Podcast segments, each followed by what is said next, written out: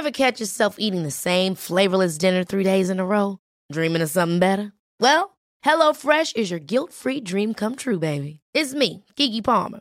Let's wake up those taste buds with hot, juicy pecan-crusted chicken or garlic butter shrimp scampi. Mm. Hello Fresh. Stop dreaming of all the delicious possibilities and dig in at HelloFresh.com. Let's get this dinner party started.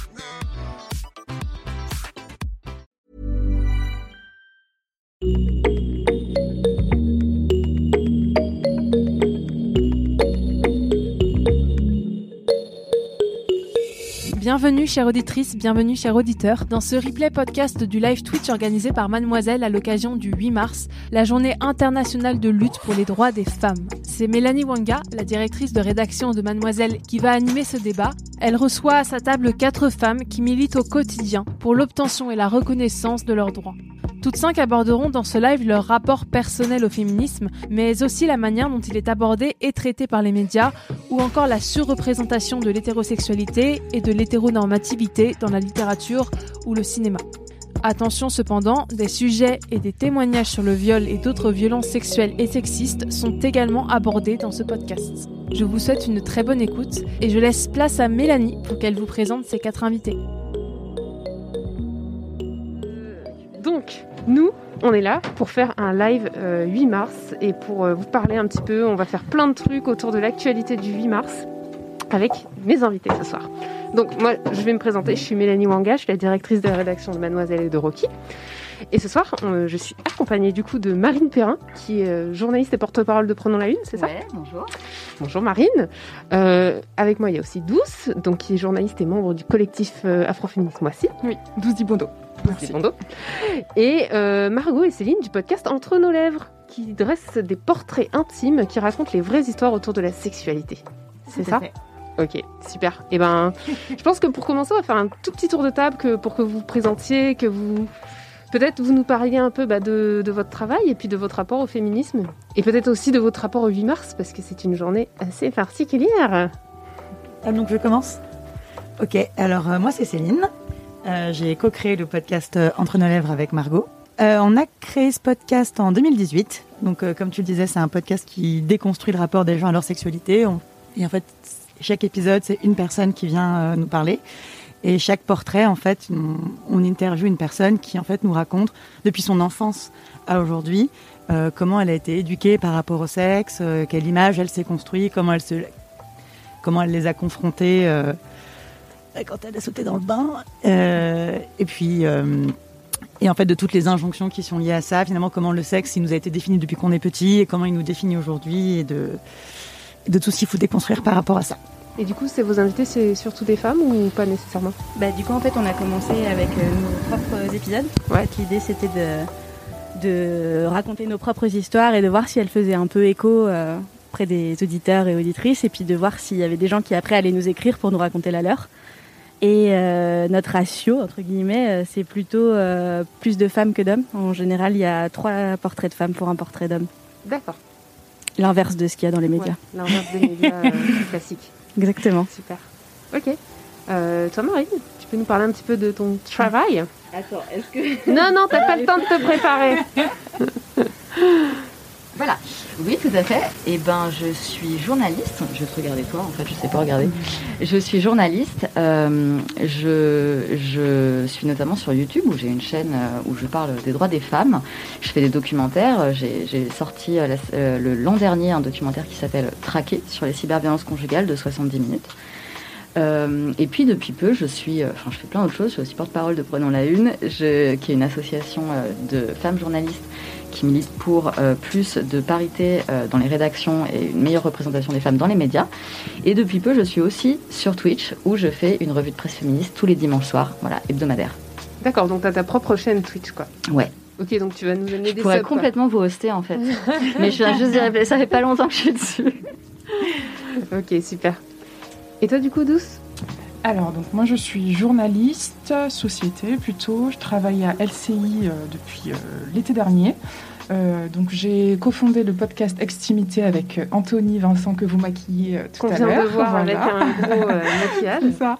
Et donc nous, Extimité, on l'a créé en 2018 parce qu'on s'est rendu compte qu'il y avait un gros vide en fait en termes de narration, des histoires en fait des personnes racisées, noires, asiatiques, arabes et queer d'une certaine manière, ou en tout cas avec un, avec un handicap, que ce soit euh, donc lié euh, aux questions donc, de racisme, de validisme, euh, de queerphobie, et on voulait en fait retranscrire les, les, récits de ces personnes de manière intime, parce qu'on parle souvent de quotas et de statistiques, mais il était important aussi de, dire je pour ces personnes-là, donc on a tendu le micro, et on a, on a donné l'exemple. On a donné, on a fait nos propres, nos propres épisodes, Anthony et moi, euh, pour, se pour se sortir en fait de la vision journalistique qui est toujours de, voilà, de tendre le micro et de demander des questions précises et de, ne jamais se mettre à la place des personnes qu'on interviewe. On s'est dit qu'on allait justement, euh, nous aussi, endosser le rôle des, des interviewés. D'accord. Et pour répondre à ta question sur le 8 mars, euh, c'est très paradoxal en fait cette journée. Je la vis vraiment selon selon les années, on va dire 2020, il y avait une fougue, j'étais à fond, je suis allée en manif. 2021, c'est c'est assez chaotique avec tout ce qu'on vient de se prendre en termes de pandémie, etc. Et ce qu'on a pu voir, euh, donc notamment euh, voilà, à travers les médias. Je, je, prends un peu plus de recul par rapport à ça et, et je m'évertue à faire autre chose en dehors du 8 mars, en fait, pour les droits des femmes, justement. on pourra en reparler, mais il y a pas mal de gens qui, enfin, de, de, de, femmes et de gens qui s'identifient comme femmes qui se sentent moyennement concernés par le 8 mars et je pense que c'est assez intéressant. Euh, bah... Alice, que tu es la seule à avoir répondu à cette question. Oui, on n'y a pas répondu, nous. bon, allez-y, répondez-y. Euh, moi, le 8 mars, je crois que c'est vraiment la seule journée où je fais la grève du militantisme. C'est-à-dire que les 364 autres jours, euh, bah, on œuvre. C'est comme les vampires qui dorment à Halloween, quoi. Bah, en fait, le, 8 mars, moi, il y a un truc qui, euh, qui me gonfle un peu, c'est euh, cette espèce d'injonction quand tu es militante à faire l'œuvre, la, enfin l'action la plus impactante de ton année, écrire le texte le plus poignant de ton année. Et, euh, et j'ai un peu, au début, à chaque fois qu'il y avait le 8 mars, c'était oh, le 8 mars arrive, il faut qu'on fasse un truc de ouf, euh, faut qu'on sorte un épisode spécial, faut qu'on parle. Enfin, et il y avait un peu ce, ce, stress. Et en même temps, je pense qu'on ressent tout ça. Donc il y a hum, une euh, flopée d'articles qui sortent, plus la plupart des articles qui sortent dans les médias, ce sont des gens qui d'habitude n'en parlent pas beaucoup qui eux branlent pas grand chose les 364 autres jours et là se disent bon bah tiens c'est peut-être le moment d'en parler. C'est de l'année quoi. Ouais. Et euh, et bon d'un côté c'est c'est cool, euh, tout le monde fait le décompte des féminicides, on parle d'énormément de choses, euh, c'est plus popularisé et on parle de on ouvre un peu plus la parole. Après ce qui est gênant c'est que après moi en tout cas je le ressens comme ça. J'ai le sentiment que c'est le moment où tout le monde se dit bon bah allez on peut en parler mais on va à mon sens, les, les médias parlent pas de ce qui pose réellement problème, quoi. C'est-à-dire, euh, par exemple, les notions de genre, on n'en parle pas. Euh, les femmes transgenres, par exemple, ne sont pas représentées. Euh, et comme j'ai l'impression que la journée des droits des femmes est devenue aussi un peu la journée du féminisme, mmh. bah, comme c'est aussi à la base la journée des droits des femmes, on oublie, je trouve, beaucoup de combats à côté qui sont pourtant très liés finalement. Mmh. Tu es assez d'accord aussi? Ouais. Fait. Elle l'a fait à ma place. Et toi, Marine, du coup, tu veux, tu veux dire ton petit mot sur le 8 mars bah, C'est à peu près comme toi. Quoi. Comme je fais ça à l'année, euh, j'estime que le 8 mars, je le fais pas. Notamment parce qu'en plus, euh, eh ben, je pense que si vraiment tu es une journaliste féministe, il n'y a pas mieux pour voir son, ton contenu enterré, pour le coup, de sortir quelque chose le 8 mars. C'est assez contradictoire parce que chez Mademoiselle, du coup, on avait préparé euh, le dossier 8 mars depuis assez longtemps. On avait plein d'articles, on a commandé plein de piges, euh, il y avait plein de trucs qu'on voulait aborder. On a parlé du lesbianisme politique, on a parlé de, des 10 œuvres euh, féministes à lire, si on, celles qu'on n'a pas lues. Enfin, on a fait vraiment plein plein d'articles. Et en fait, je suis assez fière de ce qu'on a produit. Mais euh, c'est vrai que j'ai un peu une impression de, bah, quelque part, pas pédaler dans la small, mais tu vois, tu sors tes articles et tout, il y en a qui seront lus, il y en a qui seront pas lus. T'as jeté ta, ta salve, t'as tout donné, et puis après, hop, le lendemain, on repart comme si de rien n'était, quoi. Et en même temps, vu le 8 mars qu'on a eu aujourd'hui, je pense qu'on va en reparler. je suis quand même assez fière de ce qu'on a produit sur Mademoiselle aujourd'hui, donc euh, voilà, big up euh, à l'équipe. Euh, bah, du coup, on va, on va faire une petite euh, revue de presse comme le roi de, Twitch, euh, Samuel Etienne. Sauf que nous, du coup, ce sera donc une. On va react un peu à cette revue de presse du 8 mars. qui a été assez intéressante. Je pense qu'il y a plein de choses à dire, peut-être pas dans le bon sens du terme. Ouais, ouais. Moi, j'ai sélectionné quelques trucs. Il y en avait sûrement beaucoup, beaucoup d'autres. Hein. Je prétends pas que ce soit exhaustif. Mais clairement, je pense qu'on ne peut pas passer à côté de cette une de Libé qui euh, a vraiment fait parler bah, genre 100% de, J'avais peur des féministes de dans toutes les groupes WhatsApp. Et en fait, là, ça va, ça m'a décomplexé. On s'est dit qu'on pouvait pas faire. Tu m'étonnes. Donc peut-être pour rappeler, en fait, pour ceux euh, et celles qui suivent pas particulièrement, Libé a décidé de euh, publier la lettre d'un violeur qui dit qu'il est un violeur et euh, de mettre ça en une. Voilà. Au passage, il a de l'édition papier en plus. De l'édition papier, ouais, ouais, vraiment. donc de mettre très très en avant cette, ce discours-là, c'est quand même un choix éditorial. Et du coup, moi, je suis assez, euh, j'ai pas du tout envie de leur donner de l'audience, de leur, euh, de voilà, de, de, de, lire cette lettre, etc. Elle a été débunkée, enfin, elle a été analysée par plein de féministes qui ont fait le travail que Libé aurait dû faire euh, sur Twitter aujourd'hui, en expliquant euh, comment ils comment il se dédouanaient, comment, pourquoi c'était pas intéressant, pourquoi c'était un choix très particulier. Mais par contre, je trouve que la stratégie Enfin, et je sais qu'on n'est pas d'accord là-dessus, mais euh, je, trouve qu'il y a eu une vraie stratégie de Libé, et moi je pense qu'elle est purement cynique et qu'elle est euh, et qu'elle et qu'ils savaient très bien que les personnes allaient s'indigner. Ils ont quand même donc dès hier en fait, ils ont publié cette une comme ils le font toujours euh, sur sur Twitter. Évidemment, les gens ont réagi de manière extrêmement, enfin les féministes de manière très épidermique, et ils ont tout de suite sorti un article, euh, un article, euh, voilà, notre making of, donc un, un article explicatif. Donc c'était prévu. Hmm. Et d'ailleurs, c'est prévu dans la double page. Et donc ils ont teasé comme ça ce truc en sachant que l'indignation montait, montait, montait. Et moi, je pense que c'est, euh, je, pense qu'ils savaient. Alors moi, c'est, je, je, suis carrément ouverte à, à, ta théorie, mais ce qui me fait me dire qu'ils commencent à avoir chaud un petit peu, c'est quand j'ai vu qu'ils avaient supprimé les articles de la Home du site, même si les articles sont toujours en ligne. Et puis quand j'ai vu un peu, en fait, je pense qu'ils ont un peu été euh, dépassés par, euh, par l'ampleur du truc, quoi. Je sais pas ce que vous, vous en pensez. Euh, déjà, qu'est-ce que vous pensez de cet article, de cette une, de cette illustration aussi, parce qu'on n'en a pas parlé, mais l'illustration, c'est quand même un homme, un homme qui met son, son avant-bras sur le cou d'une femme. L'homme, il est coloré en violet foncé, la femme, elle est plus claire, c'est dans une ruelle. Enfin, il y a rien qui va en fait. Donc, je sais pas. Bah, du coup, oui, tu as évoqué donc l'iconographie. C'est vrai que c'est très parlant. En fait, tout de suite, il y a cet imaginaire d'un agresseur. Euh, oui, dit racisé, euh, que moi je, voilà que je vois comme noir euh, et qui attaque la femme blanche. Donc on est déjà dans un écueil de l'imaginaire du violeur étranger, immigré. Big up à Marlène Chapa.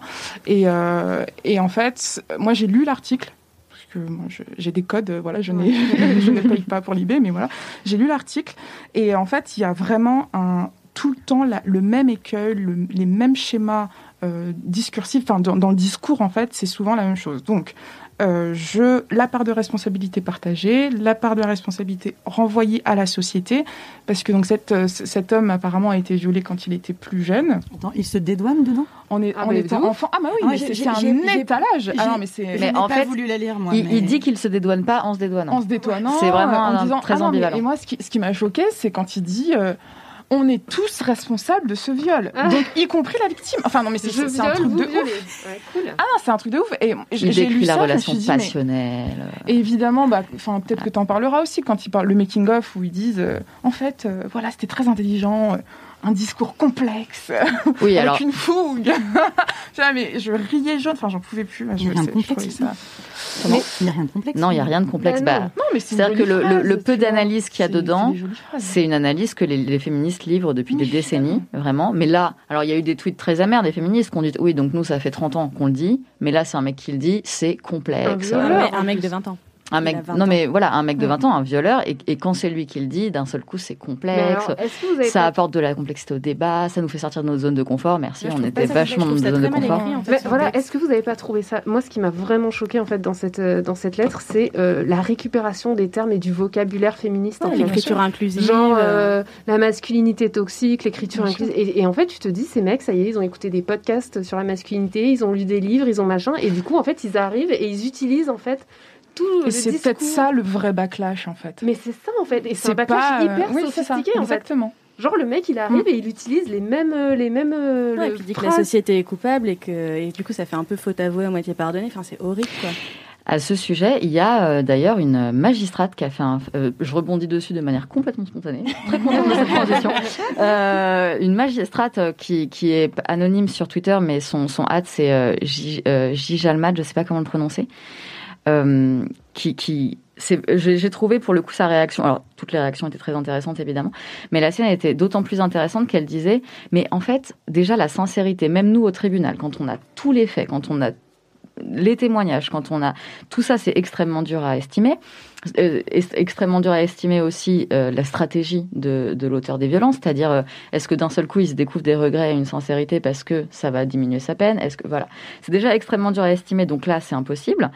Et du coup il y a une vraie question de mais en fait, dans quelle mesure, en plus, Libé n'a pas participé à, euh, à euh, participer à dédouaner cet auteur qui, euh, quand il sera éventuellement devant une cour d'assises un jour, parce que la victime dit qu'elle portera plainte, euh, sera euh, identifié comme ayant eu des remords, ayant une analyse, ayant du recul, Bah ouais, etc. ça lui servira Et de, de sa une- conviction pour se défendre. Quoi. Et c'est vrai, une- et c'est une vraie responsabilité politique du journal. Pourquoi la culpabilité ne l'a pas conduit à aller à un poste de police Bah oui, t'écris ta lettre et tu Même vas si je suis anti, je suis anti-prison, anti-police, enfin, bon, peut-être qu'on en parlera, mais en fait, si vraiment tu te sens coupable, tu vas à un poste de police, tu fais ta déclaration et tu vois ce qu'il advient, en fait. Sachant qu'il en a parlé à sa famille, enfin voilà, donc il y a eu un entourage, et de, de, de bout en bout, c'était une catastrophe. Bon, en je fait. propose qu'on passe à un autre sujet, car il y a des questions dans le chat. On nous demande, vous pensez quoi du tweet de Burger King aujourd'hui? Bon ou mauvais coup de com? Vous avez J'ai pas vu. Ah. C'était Burger King euh, US en fait qui a tweeté euh, la place d'une femme est à la cuisine. Donc euh, il y a eu 200 000 retweets, euh, plein de mecs, euh, Ouais, trop bien et tout. Et en fait, à après ils font un tweet qui, qui continue en disant euh, mais euh, pourtant elle ne représente que je sais pas combien de pourcents euh, des chefs euh, cuistots dans le monde de la cuisine. Donc euh, voilà, c'est injuste. Joyeuse journée de la femme. Et euh, voilà quoi. Moi j'imagine les cinq mecs autour de la table qui se sont dit bon c'est bon là on a une super idée pour le 8 mars laisse tomber t'inquiète ça va être trop bien donc non quoi enfin moi je Euh, considère que c'est un flop Je- Ouais, c'est enfin et surtout ouais, c'est une grande firme une fois de plus qui surfe sur ce fémi... enfin, sur la journée donc du 8 mars des droits de fa- des femmes, qui va surfer, qui va se faire euh, pas mal de, de visibilité. Enfin, il y a toujours une exploitation que ce soit physique ou virtuelle pour le coup euh, de des enfin des femmes du groupe social en tout cas des femmes. Donc, euh. Oui, et par ailleurs, est-ce que ce discours qu'ils tiennent sur Twitter, alors déjà ils font un effet d'annonce, ils- bon, bref, Mm. tout ça pour avoir des retweets, ok, mais est-ce que cet effet, cette, euh, cette, euh, ce discours qu'ils tiennent sur Twitter, est dans quelle mesure euh, elle est mise en place au sein de leur entreprise Voilà, ça serait Bah, c'est un intéressant peu de comme savoir. McDo euh, qui retourne son M en W pour dire Mm. women Ah oui, 8 mars exactement. C'est voilà on, on en est là quoi C'est c'est c'est un peu nul quoi on va pas se mentir Voilà, C'est un alors qu'il est poursuivi en, alors que McDo est poursuivi euh, au prud'homme par euh, plein de femmes et, euh, et se dédouane souvent en disant non mais nous on est une franchise. Donc voilà, donc euh, c'est du féminisme washing. Puis même, c'est bizarre de la part de Burger King parce qu'en fait, euh, les femmes présentes dans les cuisines, c'est plutôt les cuisines étoilées dont on parle. euh, C'est pas du tout leur domaine, quoi. tu veux dire que c'est pas de la grande cuisine Burger King Bah non, mais c'est très étrange. Enfin, je sais pas combien ils ont de personnes, euh, enfin de femmes en l'occurrence, dans leur comité de direction, mais j'aimerais bien, pas euh, beaucoup j'aimerais bien avoir la stat. Quoi. C'est sûr. Euh, du coup Marine tu veux enchaîner? Ouais, alors qu'est-ce que je m'étais noté notre euh, d'autres, pardon. Par contre, voilà, j'essaye d'aller voir aussi un petit peu la, la presse quotidienne régionale quand je quand je fais ce genre de choses. la PQR comme la on dit dans le métier Et pour le coup, eh ben, euh, un, un journal dont j'ai trouvé qu'il avait fait quelque chose de super intéressant, c'était Ouest France, euh, qui a fait en fait une vraie double page sur les, la, la revalorisation ou non des métiers dits féminins et donc ces fameux métiers qui ont été en première ligne avec ce vocabulaire guerrier, etc., pendant toute la crise sanitaire. Et, euh, et donc voilà, donc ils ont fait un, un long article là-dessus sur euh, ces, ces- les soignantes notamment qui sont sur les genoux depuis un an parce que euh, il a fallu faire face à la crise, puis il a fallu faire face euh, aux conséquences de la crise avec euh, avec euh, les opérations qui avaient été reportées, puis de nouveau, enfin voilà, qui, ça ne s'arrête pas, il n'y a pas de revalorisation, euh, on parle d'une revalorisation salariale hein, pour être clair. De revalorisation salariale et aussi de, de une reconnaissance, je pense, une reconnaissance qui, soit- qui soit plus forte. Et euh, il y a aussi une euh, dans cette double page un- une interview d'une maîtresse de conférence euh, qui s'appelle Séverine Lumière, pardon, qui est, spécialité en, en- qui est spécialiste des inégalités entre femmes et hommes sur le marché du travail, qui dit un truc super intéressant, c'est, elle parle de reconnaître la technicité des métiers féminins.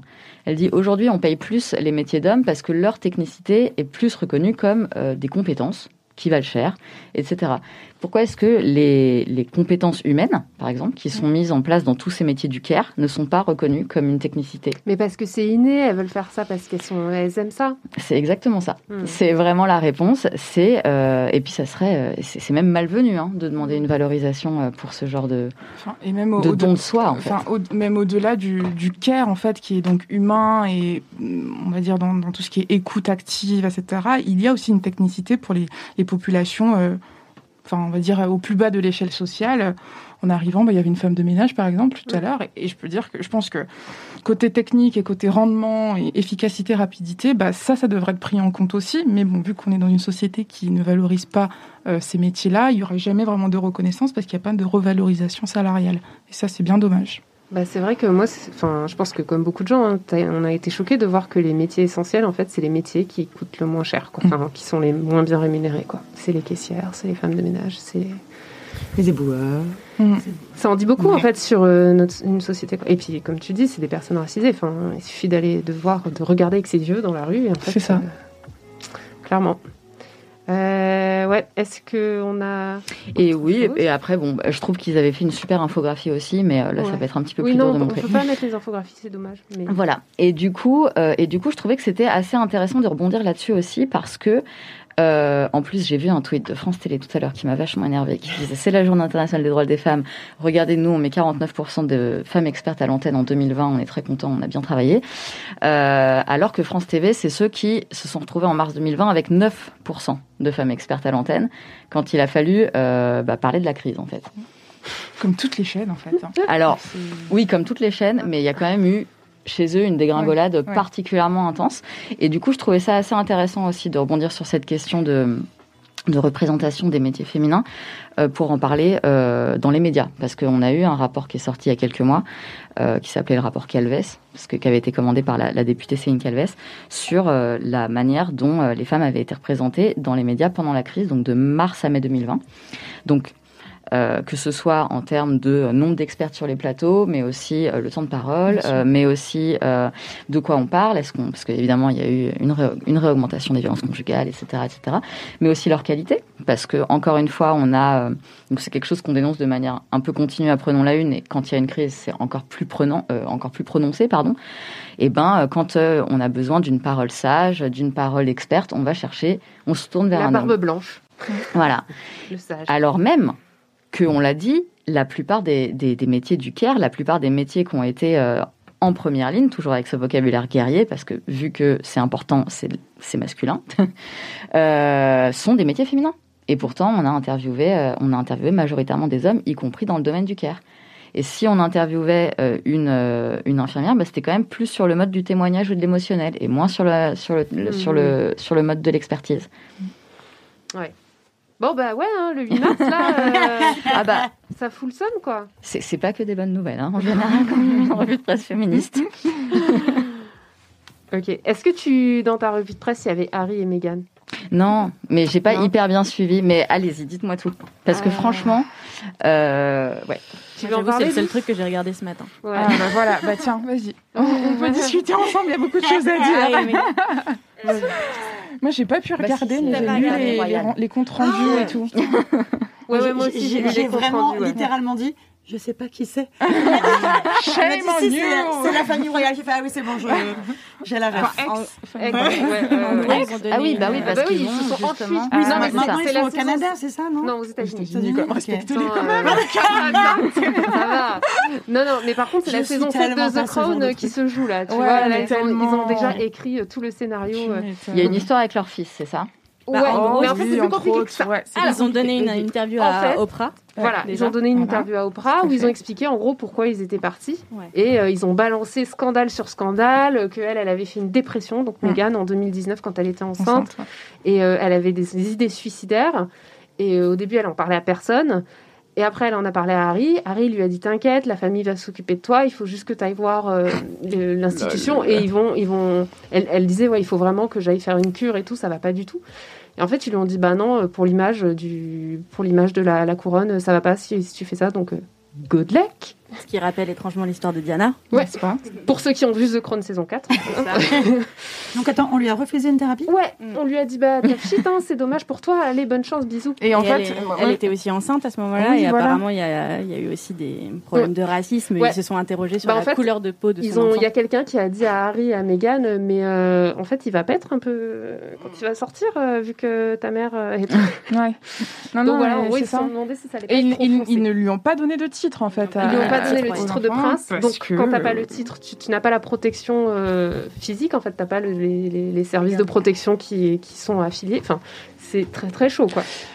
Et en fait, euh, bah après moi sur toute cette histoire, moi je, enfin, je regardais le Black Twitter évidemment. euh, quand tu regardes la manière dont, en fait, c'est accueilli d'un côté en fait on on a de la compassion pour euh, Meghan évidemment. On comprend parce qu'en fait ce qui a mené à ces agressions, en plus des tabloïds, de, du harcèlement de la presse et des micro-agressions. Oui, euh, parce qu'elle a de- fait une de- dépression de parce racisme, en la- fait, tout la simplement. presse euh, anglaise Voilà. était ultra raciste. ultra envers elle, raciste envers elle Mmh. et dans l'institution aussi euh, royale au final elle, s'est- elle s'est bouffée ça et en fait euh, les gens se disent mais comment on, on se rend en fait la, la négrophobie est tellement forte que les gens la considèrent comme une femme noire en fait me dis mais imaginez si elle avait été plus foncée de Ouais. peau que ça qu'est-ce que ça aurait été La meuf, elle est italienne. un elle peu, tu vois, est, de- enfin, oui, enfin, elle, est- elle a un peu latina, euh, tu vois. Enfin, c'est voilà, il y a, il y a plein de questions de colorisme aussi euh, liées en fait, bah, qui se qui se lient et, et euh, c'est intéressant de voir comment euh, justement du côté de- de- des États-Unis ils prennent cette histoire en disant mais est-ce qu'elle débarque en fait, est-ce qu'elle Comment elle a, elle a pu être aussi naïve que de penser que de se marier avec une donc un, un mec blanc et avec une famille blanche aussi institutionnalisée Et qui a inventé le colonialisme, quand même. Voilà. On le rappelle. Just saying, tu vois, enfin. Descendant de nazis. Voilà, et donc il y a plein de, de, de questions comme ça qui sont soulevées par rapport à ça, et je trouve ça intéressant, mais en tout cas, enfin, en espérant que sa santé mentale. euh, Ouais, moi j'ai beaucoup apprécié. depuis depuis euh, J'ai beaucoup apprécié l'interview d'Oprah et, je me... et en fait je me rends compte pourquoi c'est la seule journaliste au monde qui est milliardaire. mm, Elle faisait des réactions, elle était comme ça genre. Et T'en dis quoi? Ah non je peux pas dire qui c'est. Non mais vas-y dis-moi qui c'est. J'étais là genre ah je l'aime. C'est Charles. Ouais ouais donc euh, ouais moi j'étais assez. euh, Enfin ça m'a- ça m'a quand même pas mal touché ce truc. hein, Mm, euh, mm, mm. Même si effectivement on parle de millionnaires et de milliardaires qui ont des problèmes mais quand même c'est c'est quand même euh, significatif. Je trouvais ça assez intéressant aussi le rapport entre les, les Américains qui les défendaient beaucoup et qui, si tu regardais sur Twitter, ils disaient on attend que les Anglais se réveillent. Ouais. pour euh, défendre Meghan. Ouais. ouais, Et ouais. c'était assez, euh, je trouve que c'est assez marrant en fait Ah aussi de voir euh, comment chaque pays aussi. euh, Et puis on rappelle que du coup la couronne, ils ont fait. euh, D'abord ils ont fait un truc. Il y a la- quand même la reine d'Angleterre hier qui a pris la parole pour dire euh, bon euh, le, le truc est pas encore sorti mais restons unis. et Le aujourd'hui. damage control, genre. Ah et Euh. aujourd'hui le truc est sorti et ils font ah par contre c'était pas moi et c'était pas mon mari qui avons dit le truc sur Archie. J'ai trop. Enfin, j'ai vu. Le Ah truc, ouais, carrément ils ont dit Ah bah dis donc Et, euh, et voilà non mais c'est saison 7 de The Crown quoi. Je vous dis que ça. Oui, parce qu'apparemment, elle, c'est celle qui est gentille, c'est ça dans l'histoire? C'est la seule qui est The gentille? Crown- euh, Elisabeth? Ouais. Bah, elle est un peu. elle bah, comme elle, de toute façon, tout lui est euh, dû, tu vois, vu Mm. que c'est la reine. euh, elle est un peu. Elle laisse les gens se bouffer, bouffer autour d'elle et elle fait Ouais, Ah, pense désolé, que- on va pas le faire. Je suis très peu au fait des ça. rapports de pouvoir Regarde au la- sein des familles Regarde la saison 4 de The Crown. T'es pas obligé de regarder celle d'avant. regardé, moi, C'est vrai euh, Regarde juste elle avec Ok. Diana, quand elle arrive dans la famille et tout. Très bien. Mais c'est pas genre triste? Non, c'est pas Parce que je sais comment ça se finit, Diana, quand même. Oui, non, mais là, c'est quand, quand elle est jeune et qu'elle arrive et t'as déjà envie de baffer Spoil Charles. pas. Je- je- voilà. Normal. Voilà, voilà. Non, non. Du coup, t'avais peut-être encore un autre lien qui avait rien à voir avec mes délires sur The Crown. Ah non, mais j'en ai plein, mais ouais, on peut ne pas traiter, tout traiter. Si, si, voilà. Euh, autre sujet du coup? Ouais. Eh ben, euh, alors ça c'était la une de Mediapart qui était, alors toujours dans le sujet des, des professions dévalorisées. J'ai trouvé ça assez incroyable. Vous vous souvenez quand, euh, quand on s'est quand on s'est retrouvé à découvrir le co- le bah, le Covid, qu'on s'est dit euh, La Covid, cette- la non, non, le- le- le- ai rien à foutre, c'est le, C'est un homme. c'est le. Euh, mais genre, j'en suis à un stade où parfois je dis là par erreur et je redis le c'est derrière. hein. je, me, je me, voilà, je me corrige. Et donc, au début, on savait même pas s'il fallait mettre un, enfin, ils savaient même pas s'ils vont devait mettre un masque, etc. Puis quand ils s'en sont rendus compte, eh ben, ils se sont dit, mais on en a pas du tout. On va appeler euh, les gens à s'en coudre. Et vous vous souvenez qu'il y avait un immense Ah mouvement de bénévoles euh, ouais. de couturières des masques. Et ben euh, aujourd'hui, un collectif de couturières bénévoles de masques saisissent la défenseur des droits pour faire reconnaître leur préjudice subi euh, euh, suite à cet appel, puisqu'elle, pareil, il n'y a pas eu de reconnaissance. euh, Mm. Il n'y a Elles même ont pas cousu eu. gratuitement, quoi. Elles ont cousu gratuitement, mais elles ont même payé la matière première. Elles ont des dommages physiques pour certaines euh, compliqués. Et puis on parle de d'entreprises, on parle de, de, de masques donnés à des entreprises, mais même à des à des institutions, quoi, à des départements, à des régions, etc., sans indemnité. On se souvient du moment où elles ont certaines ont commencé à émettre l'idée d'être payées et où elles se sont pris euh, bah, une vague de haine parce que euh, encore une fois, c'est censé être gratuit. Enfin, ça va Attends. pas. On a oh, Attends, la petite mamie du N'importe coin, quoi. la petite voisine, bah ouais, attends, comment elle ose demander, en fait euh, Un euro, mais ça va Ah, pas être remboursé, mais non. Et du coup, bah, il y a des chiffres intéressants dans cet article de Mediapart, hein, notamment qui dit que sur euh, sur euh, un sondage de 500 personnes qui ont qui ont cousu des masques, on estime que 97% étaient des femmes, Surprenant. de manière euh, peu étonnante. Et, euh, et donc voilà. Et donc avec l'aide de la de la force juridique de la Fondation des femmes, elles vont saisir la défenseur des droits D'accord. C'est très bien. vous vous rappelez, euh, euh, c'est souvenirs back in the day, vous vous rappelez quand on nous disait qu'il n'y avait pas besoin de masque? Bah oui. Ah, moi, ce dont je me suis rappelé et qui est fou, c'est qu'à la sortie du premier confinement, on sortait dans la rue, dans les magasins et tout, sans masque. Bah ouais, Bah il n'y ouais, avait pas besoin. Il n'y en avait pas besoin. Mais on s'y est mis tard. Hein. On s'y Ouais, est mis genre. Et mais il y d'ailleurs, avait des médecins qui allaient à la télévision et qui disaient Mais arrêtez, ça ne sert strictement à rien d'avoir normal, masques. on n'en avait pas, donc on pouvait pas dire qu'on en avait besoin. Et d'ailleurs, ça, ça, elles, elles, elles, euh, elles finissent même par, euh, par conclure sur le fait que donc il fallait pas de masque. Ensuite, il fallait des masques, mais euh, en tissu, ça allait le faire, quoi. Et puis quand on a commencé à en avoir des comme ça, euh, on a dit euh, bah non, non, en fait, les vôtres ils servent à rien. Et Ouais. c'est quelque chose qu'elles ont très mal pris aussi, Ouais. ce Bah que oui. je peux comprendre. Tu te bousilles Parce les mains qu'il y avait après dit en vraiment, fait... Voilà, et parce qu'il y a vraiment eu bah, une déconsidération et, et en plus, ensuite, on les engueulait presque d'avoir pas utilisé le bon tissu, quoi. Super. Voilà. Franchement, 2020, euh, super. Rien à dire. Ouais, puis 2021, ça, commence- ça commence quand même Non, vachement franchement- bien. hein, C'est C'est bien parti. non, c'est l'ironie. hein. J'avais compris. Ouais, c'est- Pourquoi tu dis ça? Tu veux enchaîner? J'enchaîne, c'est parti. Qu'est-ce que j'ai noté d'autre? J'ai noté que sur euh, France Info, il y avait eu une tribune de 150 personnalités politiques qui, qui veulent en fait écarter les auteurs de violences faites aux femmes, sexuelles et conjugales, euh, notamment, des prochaines élections. Et donc, Mais il y aura plus de mecs? Alors, euh, comment on va faire comment on va faire On va être bien donc. Bah, un appel à la moralisation, hein, comme souvent de la vie publique, nan, nan, nan. Et euh, mais euh, ce que j'ai trouvé intéressant, c'est qu'ils ont quand même mis en place un outil pour les victimes, euh, pour pour déclarer ce qui leur est arrivé aux partis, aux formations, notamment des formations politiques. qu'elles- Oui. Voilà. Euh, et euh, vraiment, cet outil, c'est un c'est un Google Doc. Anonyme, du coup, où tu viens et tu dis... euh, Alors, je pense. Ah non, non, c'est pas un. Alors, c'est pas un Google Form, pardon. En fait, à chaque fois, Ah, j'ai a eu le le problème point. tout à l'heure. Il y a le point. Voilà. et euh, et donc, il y a. euh, Vous pouvez vous adresser à telle personne, telle personne, telle personne, donc telle telle association, etc. Euh, si, mais si vous voulez écrire, par exemple, euh, euh, à telle à telle instance, par exemple. À l'occasion des, des, des élections départementales et régionales, voici des conseils rédactionnels. Et donc, il y a vraiment une, il y a vraiment Ouais. sur ce Google Doc une page. euh, pour voilà. aller dire euh, Pour aider. bidule m'a mis une main aux fesses. C'est euh, écrit en écriture inclusive en plus, attention. c'est la tribune de France Info qui s'appelle qui s'appelle euh, l'appel de 150 signataires à un MeToo des territoires pour écarter les candidats auteurs de violences faites aux femmes. Ok. Un titre court. Merci à toi. Euh, ouais, du coup, je sais pas si tu vas nous parler un peu de, de Marlène et, et Gérald, de ce qu'ils nous ont proposé pour le, pour le 8 mars. Non, vas-y, dis-moi. Ah, bah, Non, mais moi, j'ai pas tout je- suivi, Je hein. pense que tu as suivi. Ouais, j'ai suivi un peu. Ah non, si, euh, si, si, si, pardon.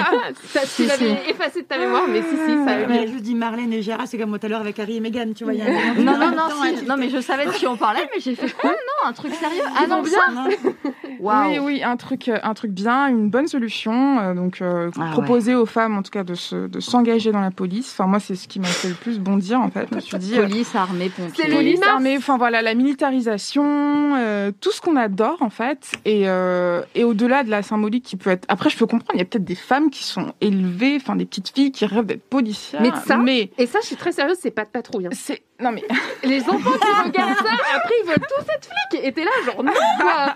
Ça suffit. Bon, je note ça alors, si j'ai des enfants. Sauf pas leur faire regarder Et ça. C'est Ah non, mais fasciste, en fait, série. mais Faut non, pas mais- qu'ils regardent. Totalement. Et je me dis mais si t'es féministe, en fait là, elle, elle emploie le terme féministe. Ouais. Engagez-vous. Police, voilà, engage-toi. En fait, c'est ne rien comprendre à la à, Attends, à ce elle a pourquoi on s'engage en fait. Bah oui, c'est. Engage-toi. Engage-toi. Il y a écrit féministe, voilà, engagez-vous, en je crois. Sur Twitter et tout ça, enfin, elle est suivie par je sais pas combien de Et personnes. après, Enfin, tu il y a vois des meufs qui défoncent. Non. Et Mais en ouais. fait, c'est une rhétorique, moi, qui me fait vraiment peur, en fait. Tout c'est du girl power. quoi. Ah, mais c'est du girl power. Et surtout, il y a une glamourisation. Enfin, ils essaient en tout cas de glamouriser la police euh, avec Gérard Darmanin. Donc, tu parlais des pompiers. On- Enfin, on Non, rappelle puis- les affaires de, de, de pompiers violeurs d'une gamine en situation de handicap. Est-ce Ou qu'on de rappelle Gérald Darmanin. Oui, Gérald Darmanin. bah oui, mais c'est la suite logique en fait. Non, tu vois, oui, quand il y a le grand patron, du- euh, du viol. tu vois. Et en fait, je me dis, mais à quel moment, en fait, qu'est-ce qu'elle vise en fait? Enfin, je veux pas, je veux, mettre- je veux pas lui mettre un scud parce que euh, en tant que. En même temps, c'est bon. une sympathie. Mais ceci dit, Mais elle fait partie d'un corps de, enfin, d'un Ouais. corps qui a un pou- qui a un pouvoir et qui, qui ne peut pas se permettre en fait de faire ce genre Mais de choses. Marlène Chapin, elle est quand même sur un grand œuvre de, de fémo-nationalisme, de genre. Ah mais euh, totalement. de, de- C'est la de- ligne édito de Macron et de de Darmanin. dire que la police euh, et que et que contrôler euh, ce que font les musulmans et les, notamment les femmes musulmanes qu'il faut les sortir de leurs Mmh, pauvres sûr. conditions horribles de femmes opprimées pour euh, pour construire euh, toute une politique autour de ça enfin c'est- c'est horrible mais enfin moi c'est pour ça que j'étais assez choquée que que ça sorte euh, Oui. aujourd'hui le 8 mars même le 8 mars ils nous Non, foutent mais- pas la paix quoi Il y, a, il y a encore deux jours, en plus, on a eu ce scandale de la police nationale qui poste un tweet en disant si vous samedi, alors c'est loin. Donc, en fait, le problème, c'est Ah, qu'on ne, c'est- on ne cesse de dénoncer les dérives. plus des, On des ne cesse de visuels. dénoncer les dérives sexistes de la police, de la justice, bah, des pompiers, des machins et trucs. Et, euh, et là, ils nous, enfin, ils réagissent pas du tout quand la police nationale Mm. poste un tweet qui dit que si t'es victime de revenge porn, c'est ta faute, en gros. Ouais, c'est ça. Et, euh, et deux jours plus tard, ils sortent ça. En fait, non, mais enfin, concentrez-vous. donc je la, sais pas. la police féministe euh, lol je crois Ah non, mais gros lol, gros gros lol. Enfin, en fait, on est dans une lecture, pour moi, ça totalement carcérale. En fait, on a l'impression que le féminisme, dans la manière dont c'est pensé en France et dans les grandes institutions, c'est à part en fait, alors que ça fait partie de tout un, de tout, enfin, des luttes sociales en fait. On peut pas séparer le, le féminisme des violences policières. Donc, tu me dis ça, moi, j'ai envie de te cracher à la gueule en fait. Mais je me retiens parce que tu vois, je suis civilisée quand même. Je suis grave C'est pas sa civilisée. faute, On est sur quoi. C'est pas sa faute, bah oui, oh, tu sais. Hein. ouais ouais Mais euh, non. On peut dire des gros mots sur Twitch? Euh, Ça dépend lesquels, apparemment. Faut, faut On peut pas dire P. Darmanin, espèce de. voilà. Euh, T'as t'as encore des choses, Mais Marie j'en ai plein. Non, mais tu me dis stop. vas-y, Hein. Vas-y, non, non, on Bah, continue, Attends, on on est le 8 continue. mars. Je, hein. je te- je te dirai. Euh, ensuite, qu'est-ce que j'ai trouvé? Alors ça, c'est du, ça c'est du, c'est un peu du grand public. Peut-être que le public de Mademoiselle est, est très très euh, est très sensibilisé déjà, mais j'ai trouvé ça intéressant pour le grand public justement. C'est Le Monde avec les décodeurs qui a publié une sorte de de, de vademecum avec huit idées reçues sur la Journée internationale des droits des femmes et on fact-check, enfin voilà, ce que font les décodeurs habituellement. Et du coup, voilà, c'est euh, pourquoi faut pas dire joyeuse fête des femmes? Euh, Qu'est-ce qu'on répond quand les gens disent mais non c'est bon vous avez déjà l'égalité en France? Euh, Qu'est-ce qu'on répond euh, quand c'est bon les femmes ont accès à tous les métiers? Enfin voilà il y a plein de choses comme ça. Évidemment le fameux les femmes ont pas à se plaindre en France par rapport à d'autres pays. Il y a des combats plus importants à mener que l'écriture inclusive ou encore mais les féministes elles sont même pas d'accord entre elles de toute façon. Euh, donc voilà. Et du coup il y a plein euh, franchement c'est un article euh, euh, qui est plutôt court qui se lit bien et je pense que pour Ah des oui, personnes pas dit sensibilisées. le plus, le plus marrant, là, en dessous. j'ai loupé quoi Ah oui, pardon. non, mais enfin, tu vois, il y en a huit. Bah, Bah, Il y a le fameux et pourquoi pas une journée internationale des droits des hommes Qui existe qui existe, mais vous vous en saisissez pas. Et c'est le même jour que la journée internationale des toilettes. D'ailleurs, c'est vrai. Non, c'est vrai, j'y peux rien. Je- C'est le calendrier des journées internationales. J'y suis pour rien. hein. Je-. C'est juste je. Mais effectivement, les mecs ne le savent même pas. Et cette journée existe et on a fait.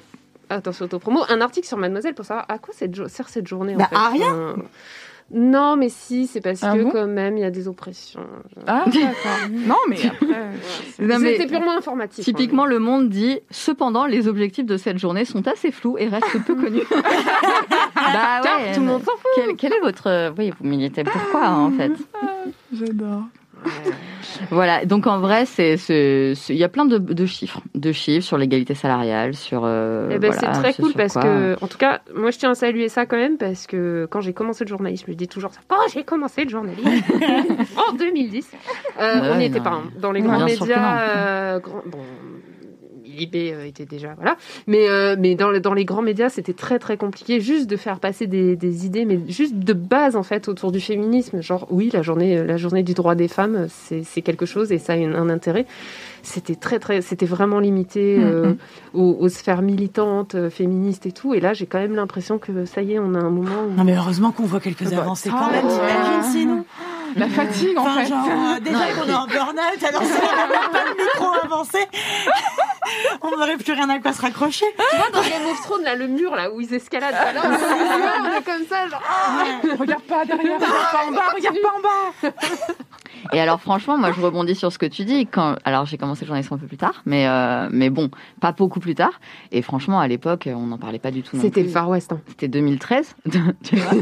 Et maintenant, donc pour prenons la une, on va enseigner en école de journalisme, on va donner des, on va donner des tips pour euh, des tips. Pardon, on donne des cours, hein, très concrètement, pour euh, traiter correctement euh, des, des, des sujets relatifs aux femmes, aux violences faites aux femmes, etc. Et, euh, et en fait, ils ont presque pas besoin de nous. Et franchement, euh, ils et elles sont ultra Ah, mais pourquoi sensibilisés ça maintenant. coince alors? Hein?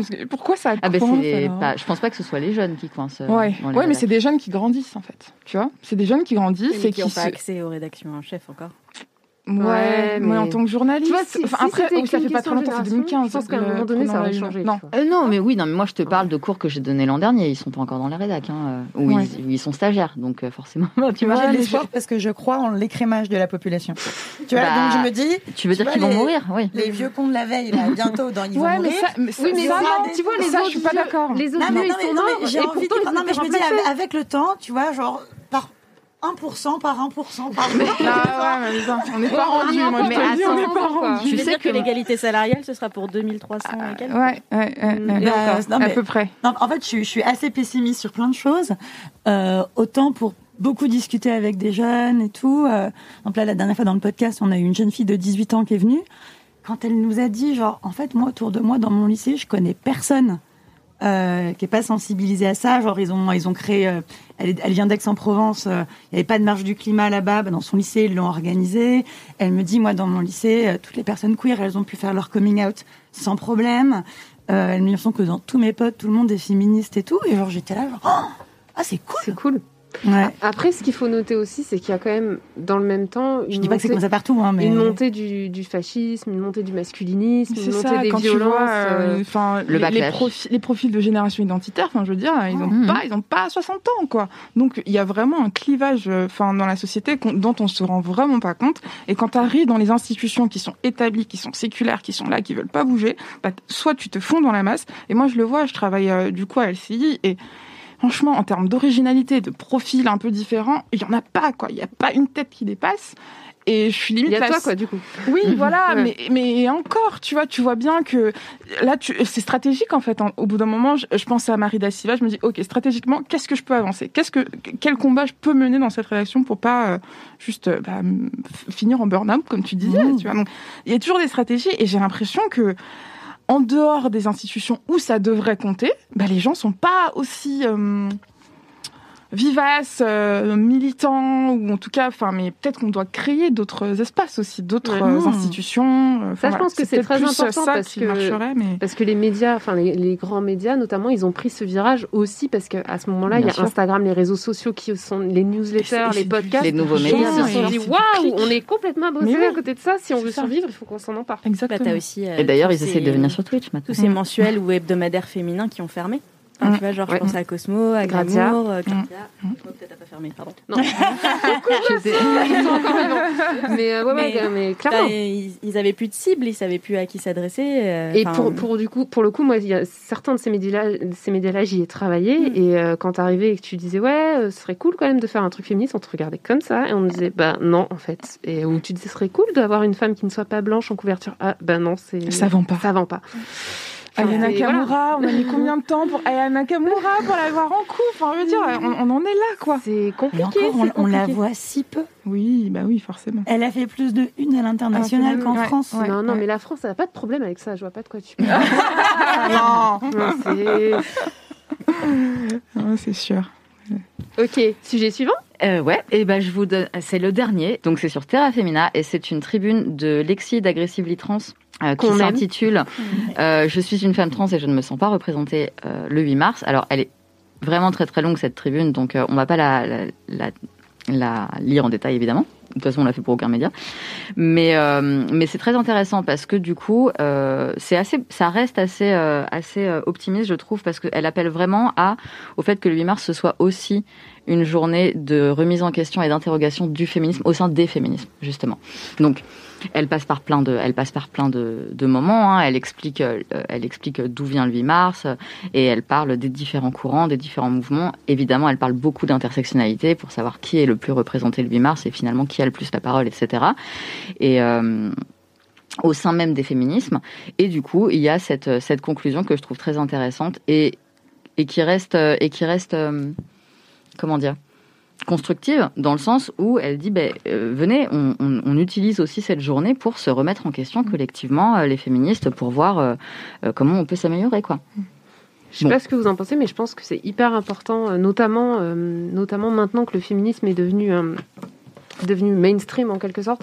À la base, je devais écrire un article aujourd'hui pour Mademoiselle, une sorte d'édito, et j'ai- eu un peu le blocage parce que j'avais tellement de choses à dire sur ça, parce que c'est vraiment une question qui me, travaille, notamment sur euh, bah, tous les phénomènes en fait où euh, on voit euh, des, visages du féminisme qui font, beaucoup de choses, comme par exemple, je pense à Christelle Delarue qui était, qui était créatrice d'une agence de pub et qui, se battait contre les stéréotypes antiféministes dans la pub et tout, et qui en fait s'est avérée, euh, enfin, elle a été accusée de, harcèlement moral, euh, enfin voilà. Donc, en fait, moi, c'est une vraie question sur euh, pour qui, pour qui en fait est le féminisme mainstream quoi, au sens large, comme, comme pour le, le, le, le 8 mars au final, parce que par exemple, il y y, a des gens qui m'ont dit ah est-ce que vous allez faire des portraits de de femmes genre euh, chefs d'entreprise, tout ça, et en fait, enfin pour moi le, le, le 8 mars c'est pas ça en fait. Enfin pour moi c'est vraiment le, le, la journée où justement les femmes qui sont sous-représentées par ailleurs, on parlait des femmes de ménage, mais il y a aussi effectivement les femmes trans, il y a aussi la grossophobie. Daria Marx elle a fait, a fait un trade aujourd'hui sur, sur Twitter autour de ça et elle est venue aussi parler euh, dans Mademoiselle. En fait, je pense qu'il y a vraiment ce truc de le féminisme euh, mainstream français, c'est euh, la femme blanche qui veut être payée pareil que le mec blanc euh, de son âge euh, dans son taf quoi. Alors qu'en fait, c'est tellement plus large que ça. c'est- ce que je disais tout à l'heure quand je disais pourquoi le 8 mars ça me gonfle, c'est parce que j'ai le sentiment que c'est le jour où en fait tout le monde va se mettre à en parler et en fait on va euh, écraser euh, les unes des médias avec, euh, c'est ce que je disais quand je parlais de discours qui arrangent un petit peu, c'est qu'en fait on va représenter beaucoup de femmes blanches, cis, etc. Et, euh, et en fait, pour moi, c'est quand même une façon de, de silencier euh, tous les autres discours. Qui est bon, bah, on va parler de vous, mais on va parler des sujets qui nous nous dérangent pas trop. On va parler des féminicides parce que bon, alors là, là-dessus, on est quand même tous ok. Tuer quelqu'un, c'est pas bien. Euh, tu vois, les, on va quand même parler des trucs qui sont pas trop, enfin, qui, qui font, enfin, c'est pas qui font chez personne, mais qui, qui ne qui, ne vont pas déranger, quoi, Mm. qui ne vont pas Il y a beaucoup bousculer ou aussi qui ne vont pas. d'exceptionnalisme de genre regardez cette femme qui a fait un truc génial Mm. et tout et euh, en fait euh, enfin euh, oui on peut on peut le faire euh, de temps en temps mais en fait quand tu fais ça systématiquement bah ça, ça, ça devient un truc un peu. On te vend quelque chose au final. On te vend une espèce de, de, de réalisation. Euh, Si t'achètes euh, la box du féminisme, toi aussi deviens une girl boss, quoi. Tu vois. Bah, en fait, c'est marrant parce que je suis avant, enfin avant qu'on rentre en studio, je suis tombée sur un article qui en parlait et qui le nomme le féminisme de marché. Tu vois, c'est-à-dire euh, c'est euh, souvent des, des femmes qui sont dans des administrations euh, style CAC 40, d'entreprises, etc., qui vont déjà vendre des euh, des stages intensifs de trois jours entre 2500 et 4000 euros pour pouvoir euh, en fait être une, une superwoman Une girl boss. donc dans les girl boss. Et donc euh, forcément en fait pour pouvoir euh, te payer un coach, un coaching et avoir euh, boosté ta confiance en soi, euh, pouvoir accéder à, à des métiers qui sont perçus comme euh, bah, valorisé en fait en société. Il faut déjà en fait être sur le sur un chemin privilégié pour pouvoir y accéder et euh, vendre le rêve de la de la vie et avoir un storytelling fascinant quoi. Et donc ce dans ces je crois que alors que je dise pas de bêtises, c'est donc sur dièse.fr, c'est l'article qui est écrit par Héloïse Facon. Elle en parle très clairement et de manière très juste en fait où elle dit euh, c'est toujours les mêmes personnes, les mêmes personnes qui sont privilégiées. Qu'est-ce que ça nous apporte qu'il y ait une une personne qui soit donc euh, au FMI, euh, comment elle s'appelait, je sais Christine plus, euh, Lagarde. Christine Lagarde, euh, qui est au FMI, mais qui continue à, à lancer, à balancer des plans de- d'austérité, économiques, qui continue à endetter les pays euh, en Afrique avec un néocolonialisme comme on n'a jamais vu. Qu'est-ce que ça nous apporte en fait d'avoir, euh, je sais pas, une ministre de, de, enfin une ministre qui soutient la loi travail et qui en fait, mais creuse les inégalités. C'était Parisot, je crois, en 2017, elle en parle, euh, qui creuse les inégalités entre les hommes et femmes. Il y a eu des manifestations en 2017 pour ça. Et ça n'a pas fonctionné en fait Mm. concernant la loi travail. Donc ce, dont on a besoin, c'est pas ce féminisme en fait. euh, euh, on dit féministe washing ou de marché, etc. Mais celui-là, je le trouve encore plus pernicieux quoi. Il est C'est ce horrible. truc, il est horrible.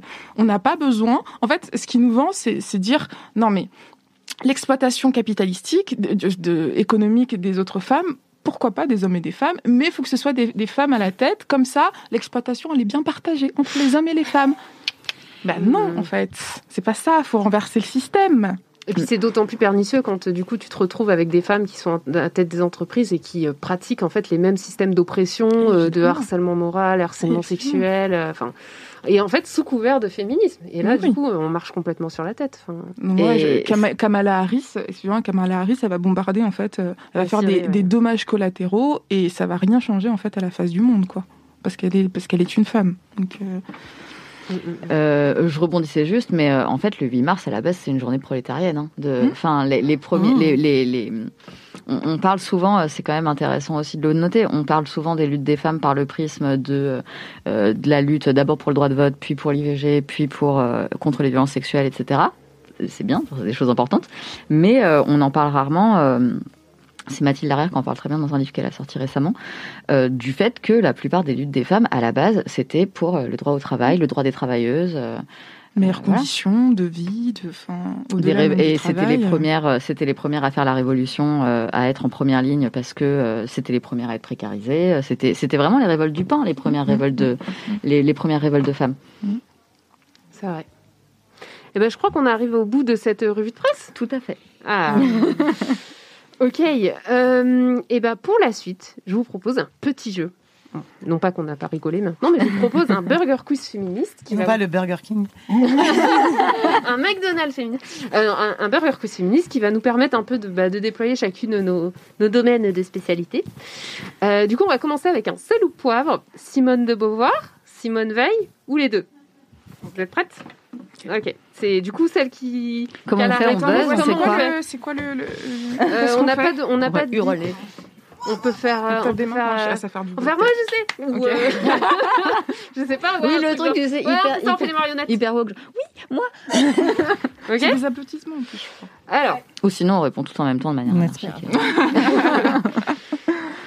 Simone de Beauvoir, Simone Veil ou les deux a refusé de se marier. De Beauvoir. Pardon. Ah, t'as perdu, éliminé. Bon, bah. Donc c'est qui qui a levé C'est toi, Douce Oui, de Beauvoir. D'accord, de Beauvoir Ouais. Ok. Ouais, Simone de Beauvoir. Alors, euh, juste, j'ai des petits détails qu'on m'a rajoutés. Ah. Donc, Simone de Beauvoir a conclu un accord avec Jean-Paul Sartre. Pas de mariage, pas de vie commune, pas d'enfants, pas d'exclusivité. Simone Veil, elle, a épousé son mari Antoine Veil juste après la guerre de 39-45, pendant laquelle elle a été déportée avec sa famille. Attention, question numéro 2. A été bannie par le Vatican. Je pense que c'est Veille. Eh bien non, Ah bon? Non, c'est Simone de Beauvoir. Le deuxième sexe fait partie de la liste des livres Hmm. interdits au Vatican. Ah Le livre. D'accord. Bah, Ouais. Oui. Non, mais je sais pas, Oui. j'avais compris la personne. Mais Je suis un peu fatiguée. J'ai un petit bonus. Mais du coup, le deuxième sexe, oui. Ouais, oui. Ouais. Ça a fait partie. Ça me je, crois- paraît- je crois qu'ils l'ont enlevé maintenant. Peu Vatican friendly. Alors le bonus culture G, le Vatican fait partie de la liste très fermée des sept pays au monde où l'IVG est totalement interdit, quelles que soient les circonstances. En même temps, il n'y a pas de femmes, donc. euh, Alors en même Ouais. temps, il y a 5% de femmes au, Vati- au Vatican. Elles sont seulement C'est des 30 sœurs. à être ci- citoyennes du pays et elles ne peuvent le devenir que par mariage. Donc euh, bon, l'opinion de Simone, euh, enfin du pays sur Simone et les combats, euh, Puis les gens dans l'église, ils n'ont pas de rapport sexuel, donc c'est vrai qu'il Ouais. n'y Non. a pas de risque. Non, non, les nonnes euh, violées, tout ça, non, non, non. Non, non, non. Non, ça n'existe pas. non. Ok. Donc, question suivante. Donc Simone de Beauvoir, Simone Veil ou bien les deux, est vachement plus respectée depuis qu'elle est morte. Les deux. Le cri du cœur. Mais t'as fait ça avant, donc ça compte. J'ai fait en même temps.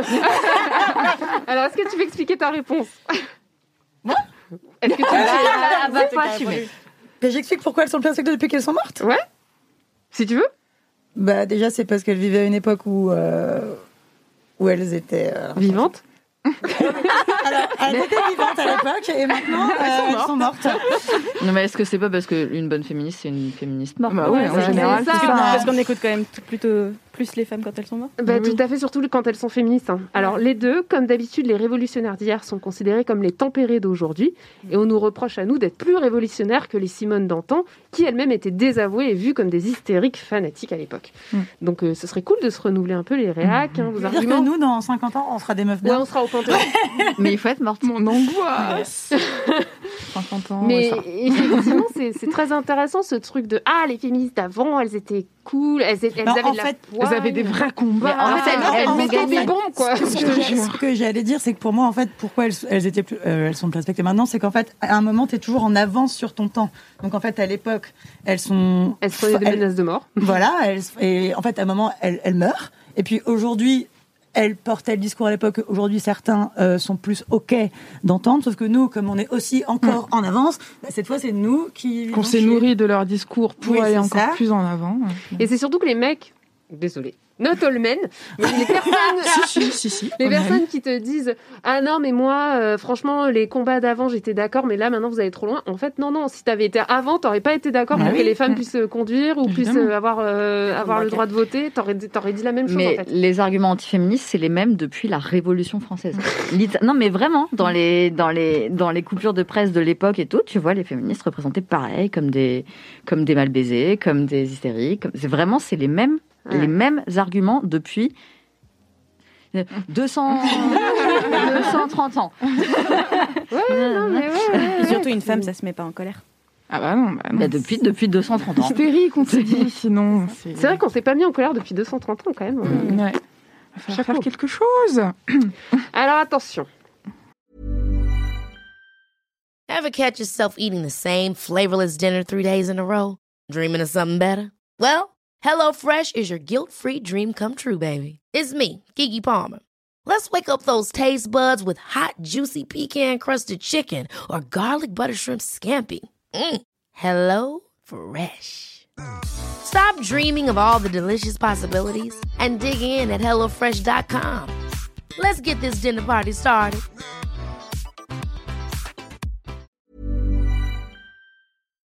« 17e siècle, 21e siècle ou les deux Ok Attends, 17e ou 21e 17e ou, ou les deux Ou les deux. Les piège. Alors, là, c'est la date à laquelle ces citations d'importants hommes politiques ont été prononcées. Ok Et tu vas pas nous donner le nom nerfs parce que je sens que ça va y aller. Les nerfs sont tendus. Alors, Hop là. la France n'est pas un pays à prendre comme une femme. 21e siècle. Oui, est-ce que tu as le nom de cette personne? Attends, je sais. je Aïe, aïe, aïe. C'est pas Macron?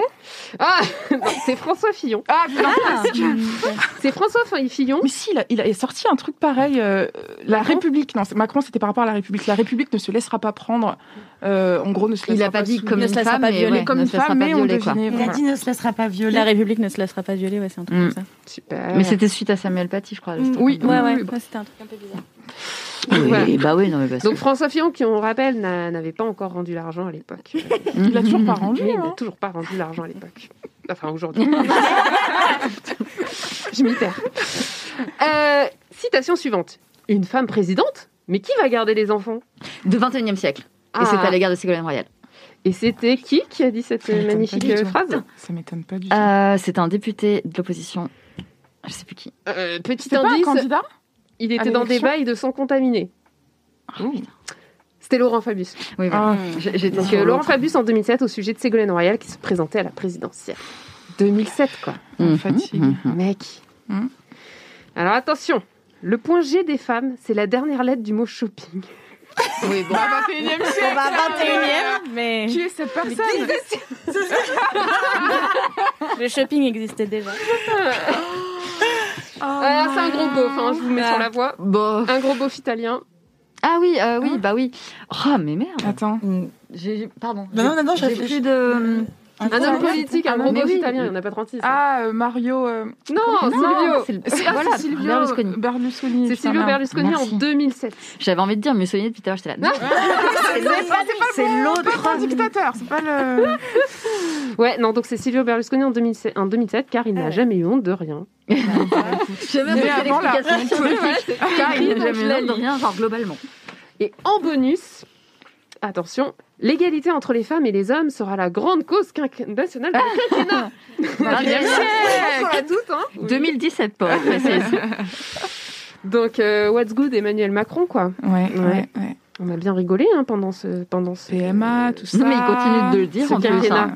Mais non, mais Oui. moi j'y crois à fond. Ouais, super. Et puis, on, on l'a pas dit, mais on aurait pu rajouter. J'ai parlé entre hommes euh, avec euh, avec mon ami euh, qui m'a assuré qu'il avait pas violé. quoi. Oui, oui, ça c'est- c'était collector aussi. Une conversation d'homme homme. Ah, bah ça va. Ah, ça va. si les hommes en ont parlé entre eux, c'est On est tous rassurés. Ok, eh bien, je vous annonce qu'on est en avance sur notre programme. Donc, euh, est-ce que on passe à la suite? Mais je sais pas si on est toujours en home parce qu'on va parler un peu des trucs olé olé. Oh. Bon, ok, virez-nous de la home tout de suite.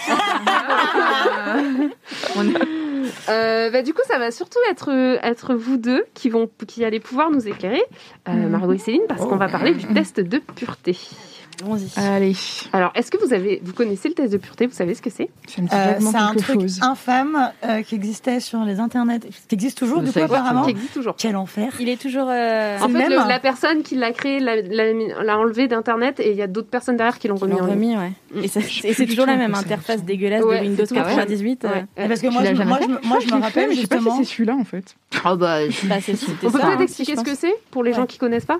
Bah, en gros, euh, c'était un test qui devait circuler à l'époque de feu MSN euh, ou Skyblog. Euh, donc j'imagine début des années 2000, enfin fin des Ouais, années, fin des années 2000, 90, début début 2000, ouais. ouais. Et c'était un test que, que les adolescents se partageaient pour euh, révéler leur pourcentage euh, de pureté, pour savoir s'ils étaient euh, bah, purs ou euh, plutôt... euh, Donc ça parlait alcool, sexe. Ouais. Non, ce qui est assez Alcool, dramatique, sexe, c'est qu'à l'école, c'était plutôt un test pour voir si t'étais si, si t'étais quelqu'un de cool ou pas. Bah oui, oui, bien sûr. ça, en fait. Non, mais bien sûr, le but fait, c'était les pas d'être questions pur. portaient sur l'alcool, Bah. le sexe, les drogues, etc. Ouais. Et par exemple, moi, à l'époque, euh, je sais plus quand je devais l'avoir passé, j'avais 15, enfin, peut-être, je sais pas, 18 Quand tu l'as ans. passé, sans parle comme un Ouais, tu l'as exemple. passé, genre. Alors, quand j'ai passé mon que tu l'as eu ou pas euh, je devais avoir 18 ans, ça faisait 3 ans que j'étais avec mon mec, c'était ma première fois, j'avais fait l'amour qu'avec un seul garçon. Euh, moi, j'ai grandi au Blanc-Ménil, en Seine-Saint-Denis, si tu veux, je... Je sortais pas sur Paris, euh, mes seules soirées c'était genre sur le canapé dans ma cité avec mes potes en bas. Euh, J'ai j'ai repris quelques drogues, mais c'était pas celle qui te faisait gagner beaucoup de points. Le but, c'est le nombre aussi. Voilà. As-tu déjà pris un Euh, doliprane et du coup, je passais pour une meuf ultra boring, quoi. Non, mais moi, c'est vrai que je m'en souviens comme d'un truc. euh, Mais c'était- surtout, c'était stylé, quoi. À part Tu- raconter tu des mythos, t'avais forcément pas Moi, gagné beaucoup de j'ai points sur ça. il y a trois ans. quoi Je- Moi, je faisais beaucoup la ans. mais il y avait, des trucs un motif de Instagram, je l'ai fierté, jamais fait, euh, tu. Non, mais surtout, J'ai je l'ai, un peu re-regardé. C'était quand même des trucs un peu ardos hein, qui te Bah, demandent. Là, euh, Oui, oui. Tu C'était pas, tu juste tu gagnes 25 points parce que t'as fumé une clope. Tu pouvais. euh. Ah bah non, mais si tu pouvais aller là j'ai la première question sous les yeux et c'est avez déjà vous ri du malheur de quelqu'un Donc je pense qu'on va pas se faire kicker tout de suite de la home de Twitch Ça va. avec cette question. Donc euh, on- je pense qu'on peut dire oui. Hein. Non. Jamais. Jamais. Alors non. Tu n'as pas ri quand Donald Trump a perdu l'élection Ah Moi, si, j'ai ri. moi j'ai bien C'est rigolé. pas son. Ouais, bon. Allez. Peut-être. Ah et puis la deuxième question est déjà un peu plus hardcore. quoi. Avez-vous déjà ri d'une personne mentalement ou physiquement Ouais. handicapée? Ça arrive hyper vite, quoi. Ah, c'est violent. Bah, et en même temps, je pense qu'à la fin des années 2010. euh, Ah bah tout le monde répondait oui, je pense. 2000 2000. ouais. euh, oui, 2000 plutôt, ouais, Ouais, bien ouais. sûr. Mm. Euh, et puis après, Ça mais c'est marrant parce que hein. ça, ça varie. Hein. Avez-vous déjà posé un lapin à quelqu'un? Bah euh, oui. et oui, et puis combien, combien de fois avez-vous été déjà arrêté? C'est ce genre de questions-là après qui, je pense, doit... Oui, la délinquance Ouais. est bien valorisée aussi. Ouais. euh. Mais euh, ce qui est intéressant, du coup, c'est... Du coup, on faisait ce test quand on était à peu près, je sais pas, qu'on avait entre 15 et 20 ans, quoi. Enfin, Mm. 15-25, si on Ah, veut. je me- j'aurais même dit plus jeune. Moi, Plus jeune Ouais, moi j'aurais l'impression. Moi j'avais l'impression de le faire plutôt au collège. Ah ouais Ah ouais Mais t'as Ouais. quel âge 16 ans 20 29. Moi, je crois que je l'ai fait au collège. Moi, ce truc, ça circulait au collège. C'est pour ça que je te disais tout de suite, évidemment, Ah bah qu'on oui, n'avait pas fait grand-chose. Non, bah, moi j'avais 20 ans donc. ah ouais, euh, ouais. Bah, Un peu plus de bah, je pense que oui, mais peut-être. Qu'à 13 ans, c'est sûr que là. et, Non, mais. Enfin, pour moi, c'était vraiment un truc de collège. et du coup, les questions, je sais pas du coup si on peut parler des questions sexuelles de ce test. euh, Qu'est-ce que ça vous évoque Qu'est-ce que Bah non, mais c'était les questions sexuelles, c'était euh, c'était très dans la performance déjà, dans mes Ouais, souvenirs. combien de personnes Et c'était combien de personnes? Est-ce que tu t'es déjà fait sodomiser Est-ce que tu as déjà fait ça en même temps que tu fais ça Est-ce que ceci euh, et, Il y avait une euh, question de consentement hyper floue aussi. aussi. ouais, Ouais. ouais. Ah ouais. Il y en a une, je crois, où c'est euh, est-ce que tu as déjà couché avec quelqu'un qui dort ou je sais pas. Enfin, tu vois, il y a un truc, il y a des trucs vraiment. euh, Et en fait, je pense qu'à l'époque, ce qui était terrible, c'est que personne ne comprenait ce que ça voulait dire, quoi. Parce que en fait, la, la notion du consentement, euh, quand t'es, au- enfin, alors moi, du coup, c'était le collège, donc évidemment, euh, tu connais rien euh, ni dans les années euh, 2010, mais ouais, ça, ça, ça te faisait gagner des points, quoi. Puis c'est surtout, moi, j'ai ce souvenir du coup de faire ce jeu et de le faire avec des potes autour de moi. J'y ai quand même répondu, genre, honnêtement. Donc, des fois, on se moquait de moi en disant, ah, ah. mais tu vois, j'avais ce truc hyper malsain de quand il y avait un truc un peu hardos que j'avais déjà fait, j'étais Ouais, fière de répondre que, Ouais. que je l'avais déjà fait, tu vois, parce que les gens se disaient, ah ouais, Céline, euh, ah, j'aurais mais pas pensé, tu vois. le- Et à l'époque, tu te sentais cool. Mais oui, bien sûr. Ouais. Et vous pensez Je sais que pas ça- si c'est toujours aussi valorisé aujourd'hui. Mais sais à- moi, à ma jeunesse, c'était euh, c'était stylé Ouais, de boire, ça. de Bah, prendre des drogues et de. La pression de autour euh, des performances sexuelles, elle existe toujours aujourd'hui. Oui. Tout comme tu as la pression pour euh, faire ta première fois, euh, enfin tu vois, qui existe chez les jeunes de euh, ça y est, je l'ai fait, tu vois. Euh, on te demande pas si c'était cool, on te demande pas si c'était euh, sain, on te demande pas si c'était bien pour toi, mais on te Mm. demande si, si ça y est, t'es actif sexuellement. Donc ce genre de pression, je pense qu'elles existent euh, toujours. Après, je sais pas si euh, je sais pas aujourd'hui si ça se traduit aussi sur euh, tes pratiques. Euh, je sais pas si et c'est pareil, il faudrait savoir si les gens arrivent à en parler euh, sans, sans avoir besoin de se vanter en fait sur ce qu'ils font dans leur sexualité, à Mm. quel point c'est génial. Parce que je pense aussi l'écueil des, des de l'adolescence ou de ta jeunesse, c'est de de- d'avoir envie d'être comme les autres en fait. Mm. Et de toute façon c'est un truc que nous on voit tout le temps euh, dans ce podcast. C'est en fait le pire truc dans ta sexualité, c'est d'avoir toujours euh, besoin de te dire que tu fais comme les autres et, et à la fois d'avoir un peu envie de sortir des lignes parce que euh, ça peut être sympa. Mais dès que tu te poses une question, dès que tu as quelque chose de compliqué, tu as vraiment un, problème à le, verbaliser parce que tu as tout de suite peur que les gens pensent. Alors quand tu es une femme, t'es frigide, euh, t'aimes pas le cul, euh, t'es- tu, tu sais pas y faire. euh, ou alors quand tu es un mec, bah, tu n'es pas ce mal performant euh, dans la sexualité qu'on te demande euh, d'être. quoi. Donc euh, je sais même plus pourquoi j'ai commencé ce long dialogue. Mais ça me fait se à s'il y avait ça, en fait, cette parce pression. Que, parce Ouais. que, en fait, moi, j'ai l'impression que c'est vraiment très paradoxal. D'un côté, la sexualité est vécue et, et pensée comme très intime. Mm. D'un autre côté, on nous apprend à s'en distancier totalement parce qu'on en parle tout le temps, partout. Tout est sexualité et tout est sexualisé. Et au final, bah, ça fait de nous des personnes qui sont tout, tout- enfin, tout le temps dans cette ambivalence, autant dans la recherche de soi, c'est-à-dire bah, quelle est ma sexualité? Est-ce que ça va de soi d'être hétéro? Est-ce que je suis bi? Est-ce que je suis, je fais partie de la communauté LGBT, etc. Et en même temps, même quand tu te re- reconnais dans ces groupes-là, il y a des sous-catégories. Est-ce que tu es plutôt vanille ou plutôt BDSM Est-ce que, enfin, et en fait, c'est tellement autant catégorisé alors que c'est quelque chose Mm. qu'on qu'on- voit de très loin, on nous l'apprend pas. On, fait, on, a des cours très biologico-biologiques, mais au final, sur tout ce qu'il y a autour, c'est tellement flou et ce serait bien en fait qu'on puisse faire des êtres un peu plus matures. Et je parle en mon nom aussi, évidemment. C'est un parcours qui, qui j'ai 27 ans et des trucs encore à, à vérifier et à revoir. à vérifier. Faudrait que j'aille checker ça. Alors attends, la dernière fois, c'est pas ouf. Mais ouais, non, les gens, les gens réagissent pas mal euh, dans le chat en disant euh, donc Somar qui nous dit oui oui moi c'était le début des années 2000 sous format Excel. Ah, Excel du texte Déjà, il y avait un gros gap de compétences à avoir pour pouvoir. Moi, il fallait juste cocher, quoi. Tu vois. Euh, Il y a Nastas qui dit perso il tournait encore il y a peu quand j'étais au lycée il y a 4-5 ans. Ah, Mais c'est certain. euh, C'est ça Ouais, c'est ça hein. C'est ouf. Mais- Alexis qui dit le test de pureté une angoisse genre si tu embrassais une personne du même sexe que toi tu étais pas aussi pur qu'un bisou hétéro. Ouais. Ah, non, mais ouais, c'est ça, on en revient à ça, quoi. Euh, Mais alors, oui, et en même temps, c'était stylé. Enfin, encore une fois, dans cette. euh, Bah, je pense mais que ça dépendait de qui t'étais. Enfin, tu vois, je sais pas. Moi, j'avais Alors, l'impression qu'il fallait faire le score le qu'une plus fille, Une élevé. fille, c'était stylé, un mec, je sais pas. Oui, oui. Ouais. Ouais. Ouais, bien sûr. Il y avait effectivement cette question est-ce que tu as déjà euh, profité d'une personne droguée ou inconsciente? Ouais, c'est ça. Euh, Est-ce que tu as déjà couché avec quelqu'un sous l'effet de l'alcool? Quelle horreur, dit Alexis. Les questions étaient problématiques. Mm. Euh, et du coup, euh, du coup, c'est vrai que quelqu'un dit que c'était surtout stylé pour les meufs. Mais effectivement, il y avait peut-être un peu ce Pour les truc. meufs? euh, bah, en fait, il y a un super article sur le site américain Jezebel qui est sorti sur l'empowerment et je pense que ça, ça, ça a découlé directement du documentaire sur Britney Spears. Hmm. euh, sur donc Framing Britney Spears, qui était un documentaire euh, du New York Times, qui était hyper intéressant dans le sens où euh, où euh, tout le tout le début du documentaire, ça, ça essayait de dépeindre Britney Spears comme euh, une personne hyper en contrôle de sa sexualité, de ce qu'elle voulait montrer au public, de ce qu'elle voulait pas montrer au public, en occultant co- complètement le fait qu'elle avait 16 ans en fait, Mhm. et que quand tu as 16 ans, bah en fait une- t'es encore une, une jeune une jeune ado, une enfant quoi, Mhm. mais tu veux être une adulte. Et donc, en fait, tu es dans, ce- dans cette espèce de, de zone où tu es en train d'évoluer. Et en fait, il y a ce truc de l'empowerment euh, s- sexuel où on te dit, où, où tu as, des gamines de 16 ou 17, 18 qui vont te dire non, non, mais je l'ai fait parce que j'en avais envie et tout.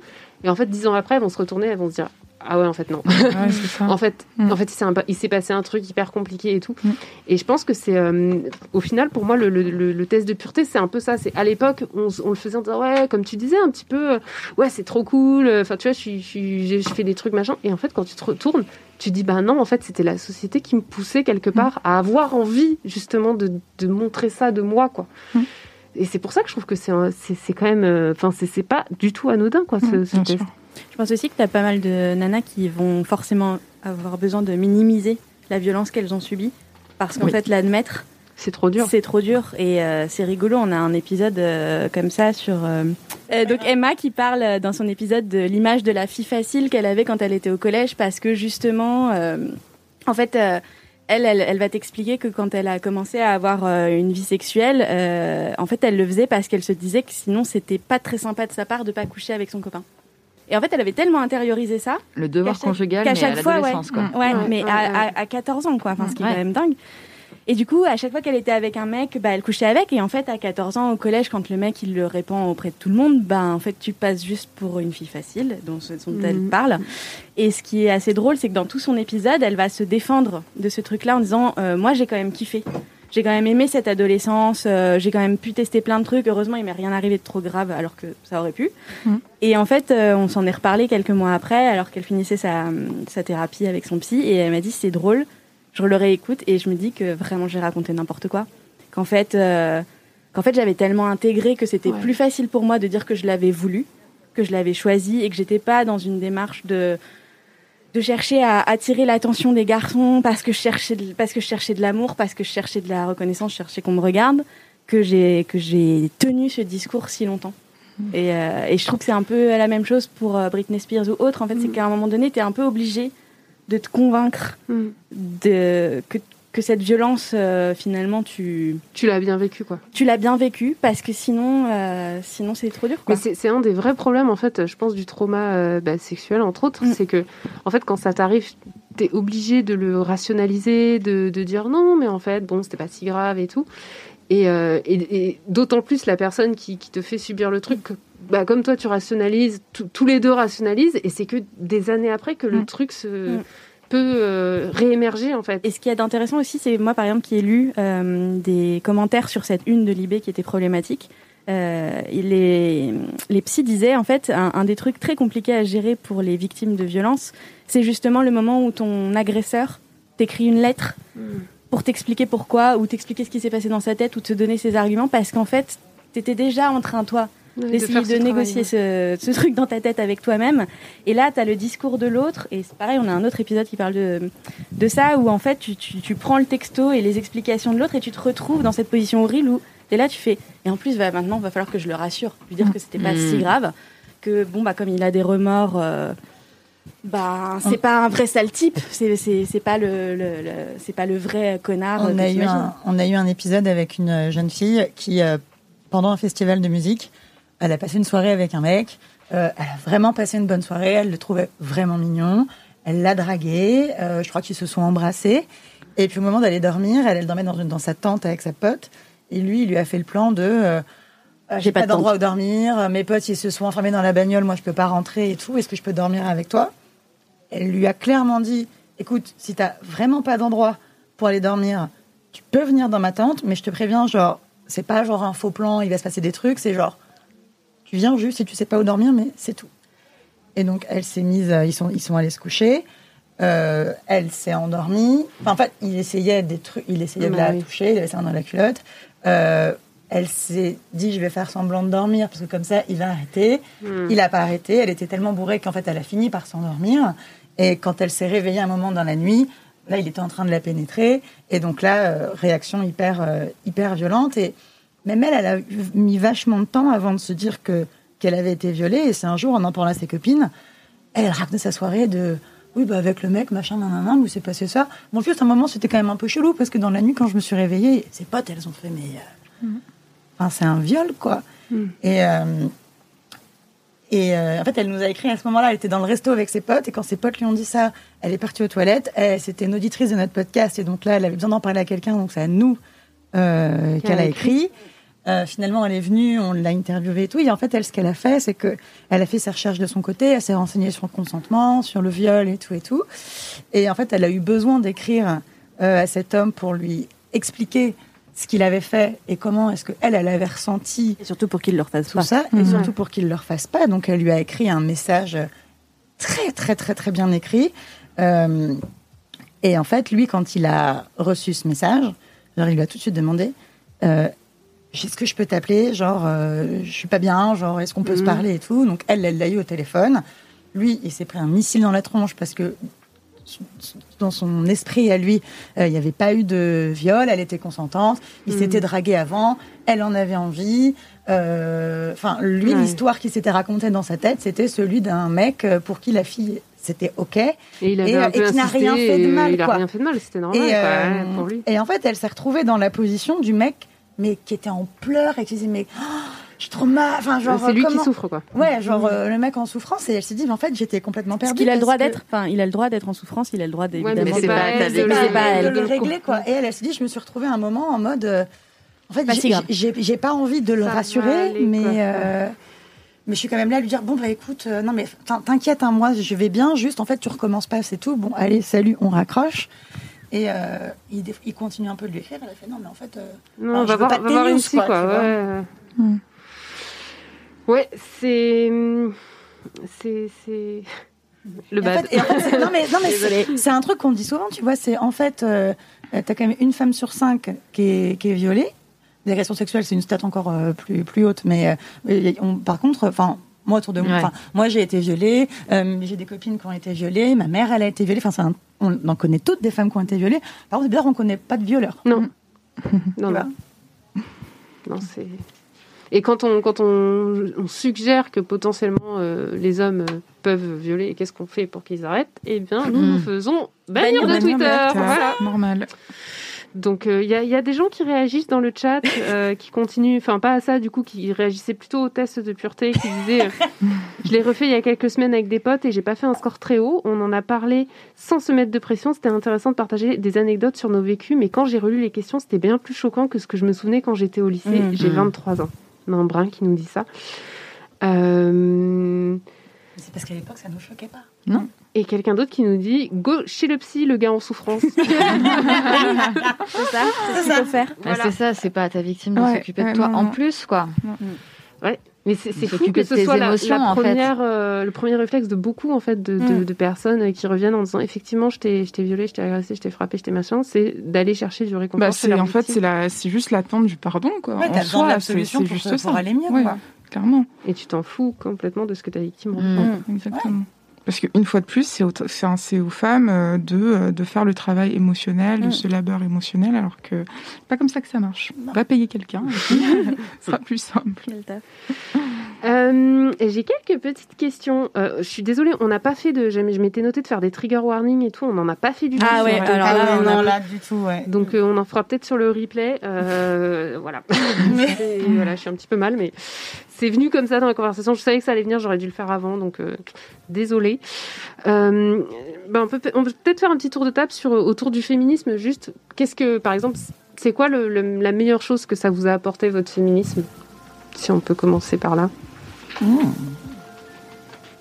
C'est genre, c'est genre, un, tu sais, un truc d'introspection hyper profond. Il se répond en deux minutes. Non, non, on a le temps encore. On a encore 40 minutes. Mais en fait, moi, je trouve que ça change tout dans ta vie. Parce qu'en fait, comme Mm. ça change absolument la façon dont tu vois tout, ça change toutes tes interactions sociales, ça, ça change la façon dont tu perçois les gens, dont tu perçois les choses. Euh, ça te permet de faire le tri dans tes amis, ça te permet de, enfin, de, de faire le, de ce que, dans ce que, non, mais c'est vrai, tu fais Dans ta amis. famille aussi. dans ta famille. Tu, ça change, euh, je sais pas, la- ta, ta vie professionnelle, ce que tu as envie de faire, ce qui a du sens ou pas. Si tu te sensibilises au féminisme, bah, du coup, tu te sensibilises à plein d'autres choses parce que s'ouvrir à une, une cause, euh, et- Tu vois toutes les autres tu vois, inégalités. ouais, les normalement. inégalités, enfin, tu, tu vois tout le reste. Donc en fait, pour moi, ça, ça change juste toute la façon dont tu vois, euh, dont tu vois le monde, quoi. Et de ça découle euh, évidemment plein de trucs hyper méga chiants. On peut reparler du burn-out, mais euh, mais de plein de trucs cool aussi, tu vois, genre de, de rencontres comme ce soir. Euh, Nous, avec le podcast, on rencontre des gens incroyables. Euh, euh, non, non, c'est. Mm. Moi, je trouve Mais- ça trop chouette. Et moi, le- et franchement, moi, le truc que je préfère, c'est c'est- c'est- c'est tout bête, hein, mais j'aime bien cette idée que, tu vois, mes, mes parents m'ont élevée, ont fait de moi la fille que je suis aujourd'hui, et maintenant, j'ai l'impression d'être moi dans un rôle d'éducation euh, avec mes parents. Et, euh, et en fait, j'ai- j'aime vachement ce truc euh, éducatif et pédagogique et tout de euh, de mes parents. Genre, c'est Mhm. vraiment des, j'ai des discussions passionnantes avec mon père. euh, avec ma mère aussi. Et, euh, et moi, c'est un truc que je trouve vraiment chouette. Enfin, C'est-à-dire que depuis que je suis sensibilisée à toutes ces choses euh, et que je me dis, bah, je vais oser parler de ça avec mes parents, avec mes parents, on a des discussions, euh, tu vois, d'adultes, de personne à personne, et puis forcément de, je suis ta fille, t'es mon père, euh, c'est gênant de parler de ça, plus du tout, quoi. Je Ouais, donc ça des- enrichit euh, tes relations quelque Ouais. part, quoi. Ah, Je sais pas quoi répondre après toi là.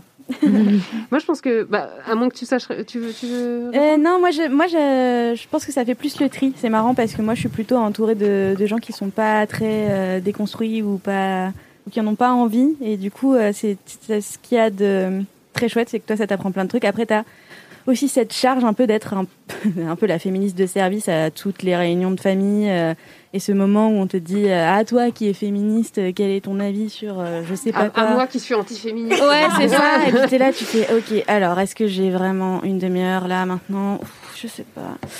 Euh, donc ouais, c'est un peu ce truc de, de devoir avoir réponse à tous les sujets et en plus de devoir le faire toujours de manière hyper pédagogique, jamais t'énerver parce que si tu t'énerves, t'arrives à à convaincre, euh, même si c'est pas l'idée de convaincre, mais à, à faire entendre ta voix à personne. Et en fait, euh, je trouve que c'est c'est c'est c'est fatigant parfois aussi. Euh, des fois, c'est vrai que je comprends. euh, et, et on applique ces trucs de de- de t'entourer que de gens qui pensent un peu comme toi, parce qu'en fait, des fois, t'es juste un peu claqué de devoir faire des cours magistraux euh, sur euh, le féminisme, euh, de pouvoir ressortir tes stats, de les connaître par cœur. Et puis quand tu le fais une fois, ça va, mais quand tu le fais 25 fois, au Ouais, c'est ça. euh, Euh, tous les dimanches à ton repas de famille.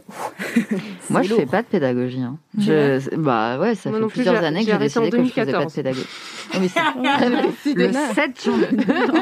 c'est fini. Et, et du coup, tu fais quoi? Tu, tu réponds pas?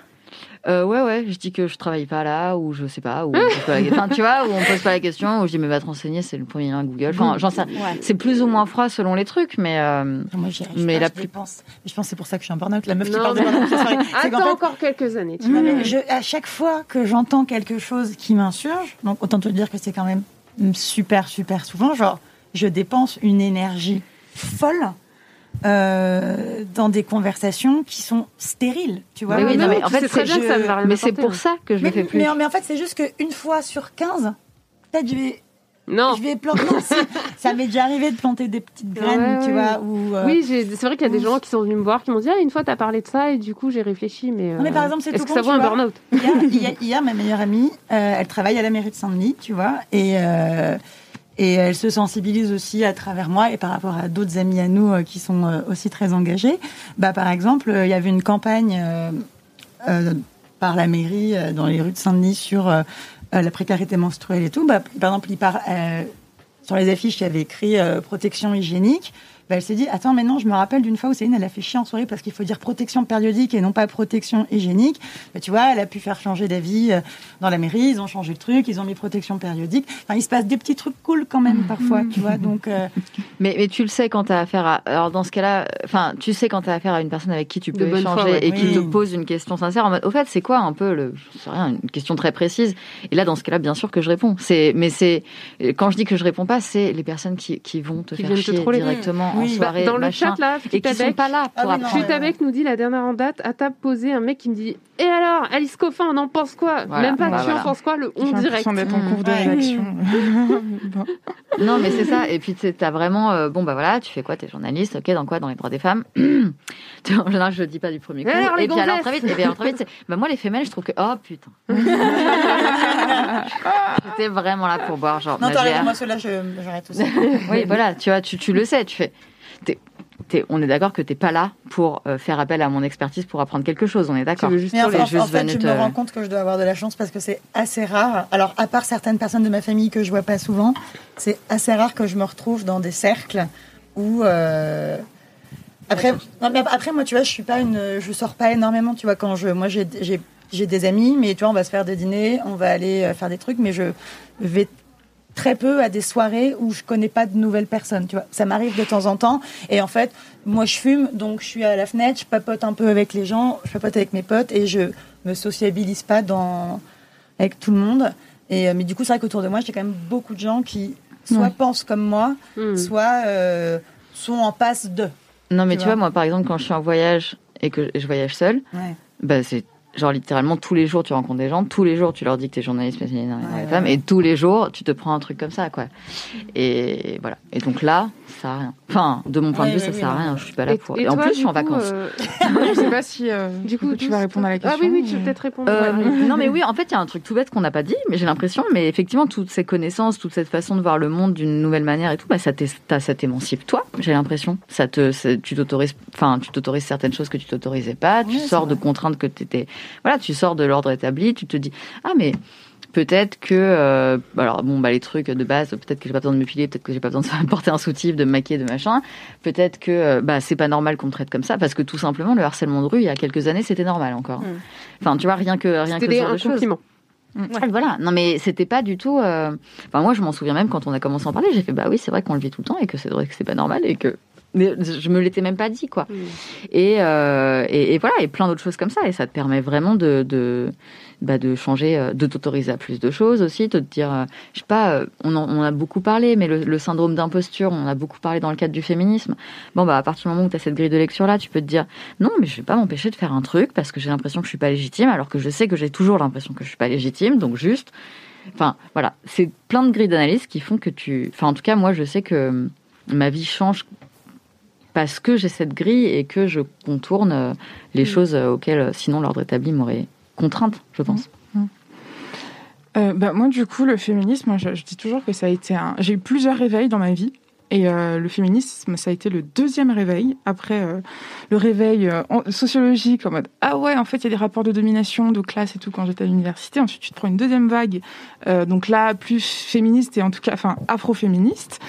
Et, et en fait, je me suis rendu compte que je, c'est même pas un changement qui m'est tombé dessus. Je n'avais, enfin, j'avais pas le choix en fait que de de voir le monde d'une certaine manière parce que le monde me renvoyait sans cesse en fait à, à cet autre que je ne me que je ne voyais pas en fait quand je regardais dans le miroir et je me suis dit bah euh, je vais prendre ça, je vais en faire une force, je vais en faire quelque chose, un moteur, et je vais pousser la chose encore plus loin. Donc à partir de l'afroféminisme, comme vous disiez, en fait, tu découvres d'autres grilles d'analyse en termes euh, de rapport de classe, de rapport de genre aussi. Moi, je questionne beaucoup euh, ce que c'est que bah, mon genre en tant que femme, en tant que ce qu'on nous renvoie dans la société. la non-binarité, en fait, c'est quelque chose si j'avais pas, si j'étais pas passée par le féminisme, c'est pas du tout quelque chose que j'aurais pu euh, conceptualiser et ressentir surtout me laisser le temps de ressentir les choses et de, de mener des combats dans le collectif, mais aussi euh, de manière très personnelle. Parce qu'on on met toujours l'emphase sur euh, le collectif, comment se battre pour gagner nos droits, pour lutter contre, mais jamais en fait on met en avant aussi euh, ce pourquoi on se bat pour. Et souvent, bah, c'est pour nous, déjà de manière très individuelle, et les communautés qui, nous, qui nous forment et qui nous unissent. Et c'est vraiment un. Je pense que un. Ouais, limite, ça a un peu sauvé mon existence, peut-être pas ma vie, mais mon existence, l'afroféminisme. Parce qu'avant, j'étais pas du tout communautaire, euh, pas du tout dans le collectif c'est quelque chose bah, que la société t'apprend en fait, mm. individuel. Tu poursuis tes rêves toute seule et tu y arriveras, girl boss. Et, mm. euh, et au final, euh, non, c'est vraiment ce shift là qui me dit, mais des fois, je me, je, moi, j'aime bien me faire des, petites crises d'angoisse comme ça. Je me dis, mais où est-ce que j'en serais en fait si j'avais pas été féministe? Et là, je me soulage, je me dis, ok, c'est très compliqué, c'est très dur. Lutte dans cette dystopie où il n'aurait pas découvert féministes. alors, tu vas écrire d'où sur ce qui s'est Non, mais c'est, et c'est à quel point je me dis, mais j'ai, enfin, on a de la chance, quoi. On a, il y a des divergences, il y a des désaccords. Euh, il y a des mouvements qui, voilà, qui se nourrissent les uns des autres et c'est comme ça qu'on avance. Mais je me dis, mais on a de la chance. Et du coup, quand je pense qu'avant, le terme féministe, c'était une insulte. Ouais, c'est le féministe et tout ça. Hum, ok, mais qu'est-ce qui se passe? Mais merci, bien sûr que je suis féministe en fait. Merci de le voir euh, d'emblée comme ça, quoi. Et ça, c'est ouais, c'est enfin, c'est quelque chose. Ouais. Il y a un aspect vraiment transformateur. Euh, ouais, ouais, ouais, carrément, carrément. Ouais. Non, bah moi, euh, c'est marrant parce que j'ai bien aimé ce que tu disais par rapport aux parents et tout, parce que bah moi, je viens d'une famille qui était plutôt famille ouvrière. Et la première fois que j'ai parlé de féminisme à ma mère, le premier truc qu'elle m'a dit, c'est il faut pas aller trop loin pour, il faut pas faire peur aux hommes. Et j'étais là, genre, waouh Je venais de lire Le deuxième sexe de Simone Beauvoir et j'étais là, genre, ah ouais, c'est chaud. et en fait, euh, du coup, ouais, moi, ben, un peu pareil que toi, c'est arrivé par vague. Je pense aussi, quand t'es une femme racisée, tu te prends plusieurs vagues euh, dans la figure quand tu réalises euh, déjà comment on te voit, comment on te sexualise, ce que la société pense que tu es capable de faire ou pas. Enfin, et, et, effectivement, moi, c'est arrivé en deux temps. D'abord, effectivement, quand j'étais à la fac, j'ai lu beaucoup, beaucoup d'ouvrages féministes, et, mais féministes français, donc très blanc, enfin qui mm. parlait mm. beaucoup euh, de femmes bourgeoises. Après, c'était intéressant, je pense, dans, dans un premier temps, de, de, faire cette découverte-là. Et en fait, euh, tout, tout l'aspect afro-féministe est arrivé vraiment après. C'est une fois que j'ai découvert ça et que j'ai commencé à travailler sur ces thématiques-là, et notamment.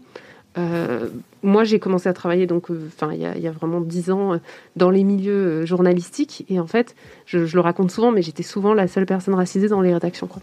Et voilà, donc je me prenais les femmes noires, on veut pas les voir, ça va pas. Enfin, des choses très violentes et qui m'ont amené à me poser la question, à me dire, mais déjà, pourquoi je suis, pourquoi il y a que moi? Enfin, mhm. en tout cas, là où j'étais, je pense, je dis pas que j'étais la seule journaliste noire en France, hein, c'est pas ce que je veux dire, mais par contre, dans moi, dans les secteurs où j'étais, j'étais toujours toute seule et j'étais toujours cette espèce de caution, genre, et toi alors, qu'est-ce que tu penses des, des, femmes voilées, des machins, enfin, tu vois et, et, en fait, euh, j'ai commencé à lire le premier truc que j'ai que j'ai lu vraiment sur ces questions-là, c'était Black Feminism le recueil de, Elsa Dorlin de textes afroféministes et c'est là en fait où j'ai eu vraiment une révélation et je me suis dit waouh il y avait un pan en fait mmh. de mon identité que j'avais pas euh, intégré à ma réflexion féministe je pense que c'est aussi complexe parce que je viens d'une famille où en gros bah, j'étais je, suis une personne métisse donc en fait j'ai grandi avec beaucoup de personnes blanches donc en fait ça a été compliqué en fait de, de, de tout enfin de, tout, de mettre toutes les pièces du puzzle ensemble et de comprendre ce qui se passait mais une fois que j'ai compris ça, en fait, ça a éclairé tellement de choses. Et je pense, comme tu dis, Douce, que en fait, je sais même pas où je serais, même euh, genre, euh, enfin, juste dans ma tête, en fait, parce que quand tu vois tout ce qui se passe politiquement aujourd'hui, euh, le traitement des femmes racisées, même Ayana Kamura, quoi. Enfin, tu vois, si, si t'as pas toute cette réflexion en fait autour de ça, tu comprends pas pourquoi elle est traitée comme ça, en fait. Évidemment. Tu, tu dis, bah. Moi, c'est un red flag. De toute façon, les personnes qui disent, ah non, mais moi, j'aime pas Ayana Kamura, je suis en mode, ah. il y a un problème. No, bye. et, et, voilà. Et en fait, ça, ça éclaire tellement de choses, en fait, sur, bah, même la sexualité, même, tu vois, les choix de vie que tu fais, mm. comment tu te construis dans une, dans la société française où la première question qu'on te demande, c'est d'où tu viens, mm. alors qu'en fait, tu viens d'ici. Enfin, tu vois, il y a, vraiment plein, plein de choses. Et je pense que le féminisme et l'afroféminisme surtout m'ont appris vraiment à, décrypter en fait mon existence. Et donc, c'est capital et te situer et à pouvoir justement t'extraire dans cette situation. On on te ramène à chaque fois. Et ce que je trouve vachement fort, c'est qu'en fait, l'afroféminisme, ça a été beaucoup théorisé bah, du coup aux États-Unis et tout, mais je trouve que ça s'applique aussi dans une certaine mesure euh, à la réalité euh, des, des, afropéennes. Mais euh, il y a aussi des textes maintenant qui sont, enfin, il y en avait déjà eu avant avec la négritude et tout, mais il y a vraiment des, enfin, en fait, tout ce pan des voix euh, des femmes, euh, des Mm. femmes racisées qu'on n'avait pas entendues avant et qui, qui, qui, en fait ont toujours été là, quoi. Enfin, voilà, c'est une vraie richesse et euh, enfin, je, enfin, moi, je suis trop contente de les avoir euh, avec moi, quoi. et vraiment, dans ma vie au quotidien, c'est c'est genre comme si elles faisaient partie de ma famille. Enfin, c'est Ouais.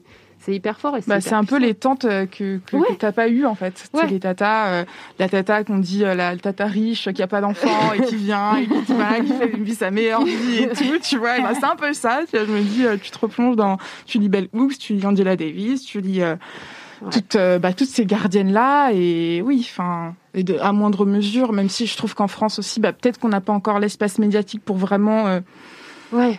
Vraiment s'exposer, mais est-ce que ce serait pas aussi un quelque chose euh, parce que on, on- comme on en parlait, tu vois, le, le féminisme, plus ça devient mainstream et plus c'est récupéré et plus euh, Bah, c'est voilà, est-ce que l'afroféminisme d'une certaine manière ça pourrait aussi, euh, tu vois, devenir un truc un peu bon. Après, euh, au moins c'est au moins il y aurait plus de jeunes filles qui en parleraient. euh, bon, après, Mais, mais ce qui est, enfin moi, ce que je trouve intéressant, c'est, c'est vraiment. Je pense qu'il y a des choses qui, qui peuvent être difficilement récupérées vu la société française Mm. dans laquelle on vit. Enfin, en fait, tu vois, il y a quelqu'un qui dit Est-ce qu'on a le droit de pas aimer la musique d'Aya Nakamura oui, mais ça personne. Oui, t'as le droit. Mais surtout, c'est quoi Pourquoi avoir besoin de dire Moi, j'aime pas, pas. sa musique.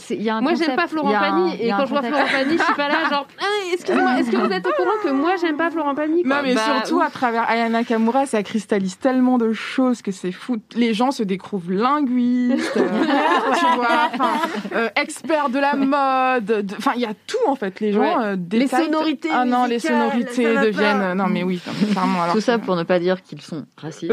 Exactement. Attends. Voilà. Moi, j'ai vraiment misogyne. plein d'arguments, regarde, parce que oui, c'est ça. Ouais. Non, non, mais c'est vraiment intéressant. Et du coup, c'est vrai que c'est d'autant plus.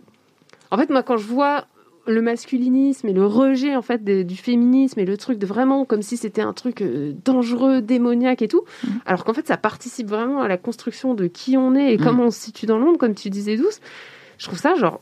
Waouh! En fait, les, les, les mecs, ils veulent vraiment qu'on soit paumés, quoi. C'est- Non, Moi, ce qui me fait de plus en plus peur aussi, c'est, tu vois, genre, euh, ce qu'on disait avant, c'est qu'avant, féministe, c'était une insulte, c'était un gros mot et tout. Aujourd'hui, ça rentre de plus en plus dans le langage. euh, Enfin, les gens l'acceptent de plus en plus, qu'on soit. enfin, tu vois, qu'on, le, le mot féministe ne Oui, fait plus peur qu'avant. En fait, moi, maintenant, ce qui me fait flipper, c'est que j'ai quand même beaucoup de gens qui me disent. euh, non mais c'est bon, enfin oui moi je suis féministe, tu vois, genre du coup j'ai plus besoin d'être convaincue, Ouais, euh, lâche-moi la grappe, tu vois. Ouais, ouais. Et ça t'es là mais genre en fait euh, non. Mais en général, a- avant d'aller dans l'argumentation, moi je pose juste la question euh, en quoi t'es féministe? Sans, sans Mmh. être juste vraiment. Tu tends un piège. je- non, mais vraiment de manière très curieuse, bah, moi je- ça m'intéresserait du coup en quoi t'es féministe? Et en général, bah, on en revient à ces écueils de, comme tu citais, euh, le vadécom de, de vadémécom de, du monde, euh, mais c'est bon, moi je suis pour l'égalité. euh, Homme-femme, homme-femme, Je- j'aime bien quand c'est mis en Les avant hommes comme ça, les hommes d'abord. Et enfin, ce genre, tu vois, d'écueil à chaque fois. Et après, comme tu dis, toi, t'as l'énergie du coup de pouvoir discuter. mais un jour je sais pas ce qui m'a pris, j'ai passé le je sais pas si j'ai mais vraiment le pire date de toute Oh là ma là. life. Je sais pas pourquoi je suis restée. je, je- franchement, quand je le raconte, tout le monde me dit, mais. Tu en fait, avais- ah, ah, je, ah, bon, je vais le raconter, tu vois. Toutes les cinq minutes, je vais me dire, mais là, tu t'es pas barré Et non, je me suis toujours, pas barrée. Genre, euh, c'est vraiment genre. euh, Parce que t'avais pas fini ta Fallait que tu ça. gagnes. Je sens Oui, un petit non, mais, non, mais esprit j'ai essayé. Non, à, à la là, fin, je pas. me suis vraiment barrée. Genre, je l'ai laissé en plan. Euh, mais euh, genre, c'était l'enfer, quoi. Genre, t'es là, t'es face à un mec. Et euh, c'était juste après euh, le euh, Weinstein. Ah, d'accord. Et ok. euh, Super Si ouais, ambiance. super contexte pour un date. Je, Et, je le euh, sens. Ouais. Et donc lui, il est, euh, il est, ré- enfin ça m'énerve encore en, en en parlant.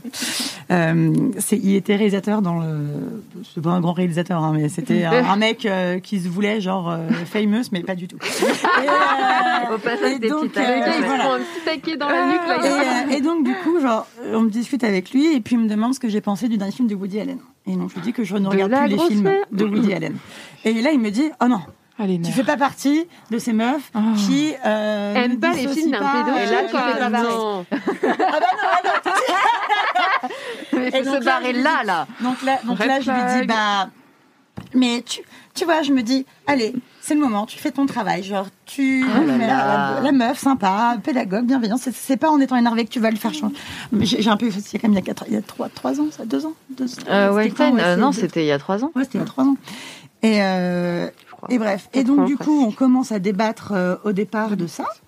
Et puis, à un, à un moment, euh, je sais pas, je commence un peu à me vénérer et puis il me balance la phrase. euh, mais toi, toi, qu'est-ce qui t'est arrivé Ah pour que tu sois euh, vénère comme ça? Il, il s'est- bien passé quelque Trop de chose, mecs tu comme vois, toi. genre. euh, Ah et, là là là et- et pour le coup, je suis pas un bon exemple parce que je lui dis bah, écoute. Euh, Trigger warning. Euh, moi, j'ai été violée deux fois. Mais moi, je suis en plus, je suis l'exemple de euh, typiquement de la meuf qui s'est fait prendre dans une ruelle par un, des mecs qu'elle connaissait pas et tout, tu vois. Donc, euh, c'est en- et en fait, du coup, je, je lui dis ça et je lui dis bon, j'ai été violée. Le mec, il me fait mais viol, viol ou genre là viol, t'étais bourré. Oh là euh, là. Oh là là, mais Il vrai- en fait, Et donc là, était toujours pas partie. non, je Mais des dates, t'as peur en Donc fait. là, quoi je lui raconte le contexte. Ah, je suis trop euh, vieille pour ces conneries.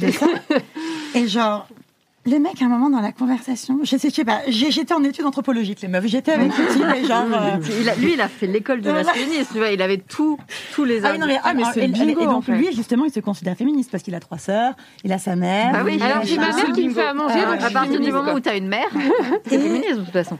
Et le type, à un moment, il me sort un truc. Il me dit qu'il ne sort pas avec des filles qui sont nées avant 1994. Oh, oui, donc oui. je lui dis, Mais mais, bon. pourquoi? Il me dit, bah, parce que les filles comme toi, là, euh, moi je suis née en 91, Oh là là. euh, il me dit, vous, euh, en gros, les filles après 94, elles ont été élevées, tu vois, elles ont eu un, smart- un- un smartphone un peu tôt. Du coup, elles ont été un peu biberonnées au porno. Du coup, elles Ah, acceptent. Ah bah oui. La sodomie le premier soir. Mais quel charmant jeune homme. Et là, il est toujours Et féministe. là, t'es parti. non, mais- Là, t'es parti. Non, je suis partie à un autre moment. Ok. Euh, il me dit, on parle du consentement. Euh, de, j'essaie de lui expliquer le consentement et tout. Je sais pas ce qu'il m'a. Et bref, et le type, à un moment, il me fait. Non, mais ça aussi, dis-moi. Oh S'il y avait des caméras cachées chez moi, le nombre de fois on aurait pu croire que je les avais violées. Ah bah oui. Ah, c'est tellement rassurant. C'est, c'est, Ah, tu sais, c'est dramatique. J'ai- Et on je- aurait et je pu suis croire partie, que- Et donc, quand il me faisait sa thèse sur les meufs de 94 et tout, machin, euh, il me parle de ces trucs. Donc, il me dit, mais toi, par exemple, euh, toi, tu ferais pas ça, machin, toi, euh, t'es coincé ou je sais pas quoi. Il me dit, par exemple, toi, euh, je sais pas, t'as jamais fait de partouze. Enfin, si, pardon. Je suis con. Et là, il me parle de mon viol. Ah yes. Oh non. Ah yes. Bon, là, t'es Et là, parti. je suis partie. Alors Oh dans là le là. chat, hein, euh, je te dis les Mais- avis, euh, les gens ils font quoi? Mais elle a encore attendu Il y, a- il y a des smileys qui se tiennent la tête et il y en a un qui dit mais c'est un criminel en réalité. Mais Bah ouais. Mais Si, oui, en l'occurrence, clairement, c'est un violeur, du Ouais, coup, euh, ouais, Ah oui, bah oui, pour le coup. euh, ouais.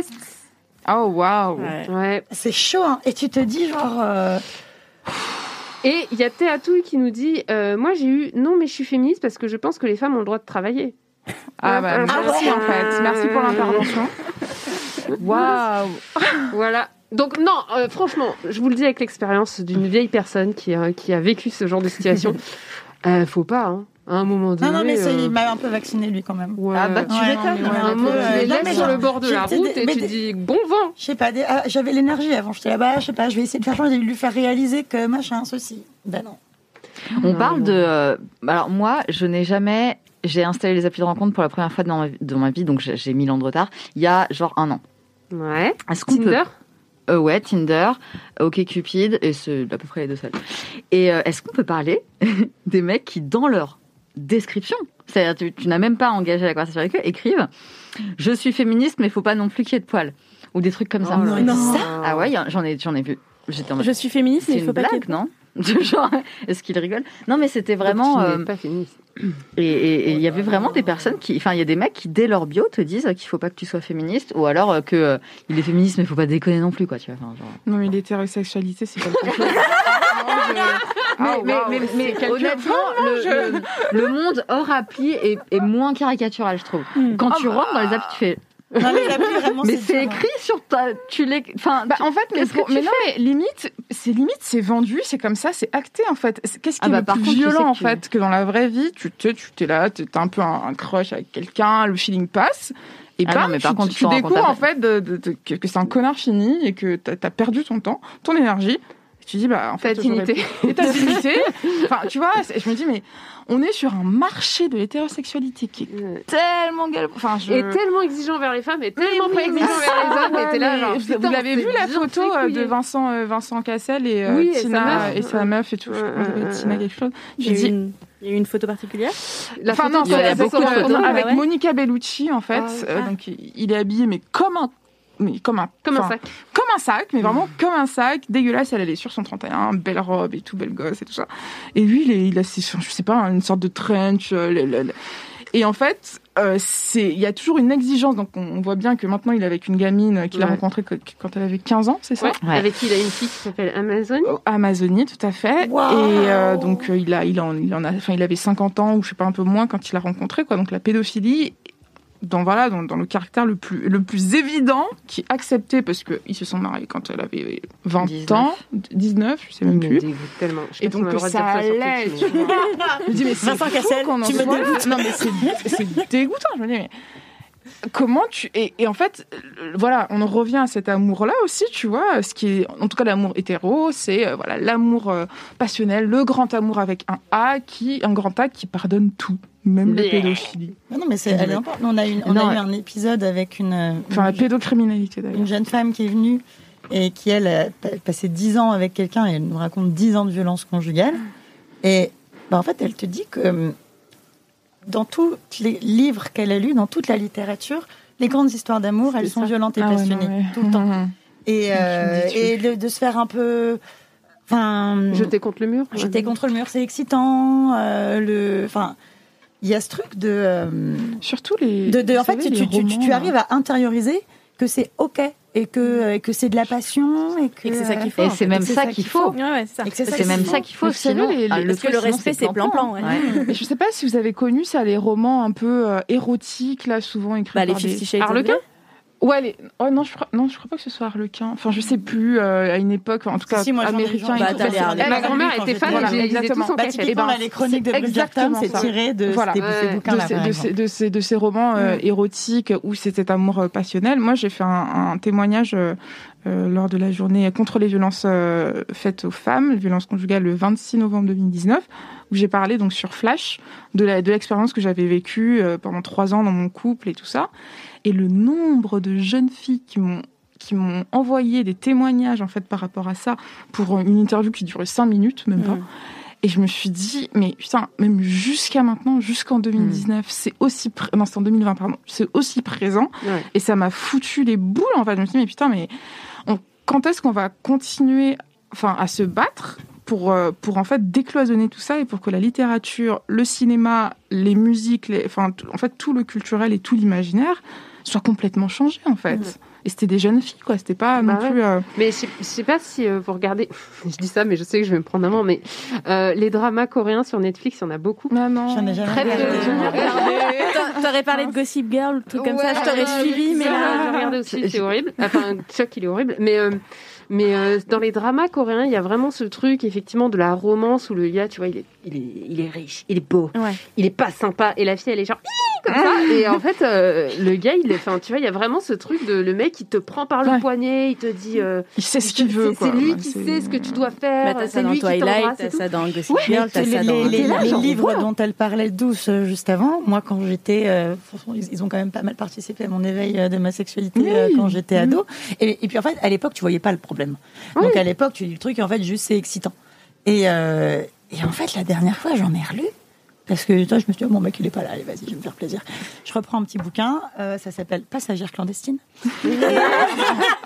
Déjà, Et, euh, non, mais en fait, toutes ces histoires, peu importe le scénario, t'as C'est toujours la tu, as, même tu as des, tu as des, des codes. Ouais. Euh, c'est en fait, t'as un mec hyper viril, hyper fort, euh, hyper euh, Jeune, beau, riche. Ouais, jeune, beau, euh, riche, tout ce que tu veux. Non, des fois, Souvent ce sont des vikings ou des voyous, tu vois. Mais Oui. voilà, c'est des mecs hyper virils qui savent trop s'y prendre avec les meufs, qui sont un peu arrogants, euh, tu vois, qui savent ce qu'ils veulent. Et elle, c'est toujours la petite jeune de 18 ans, la petite vierge effarouchée, euh, hyper impressionnée, euh, Ouais. mais il lui fait, il, lui fait pas. vachement peur, mais en même temps, elle ressent une attraction qu'elle n'arrive pas à expliquer.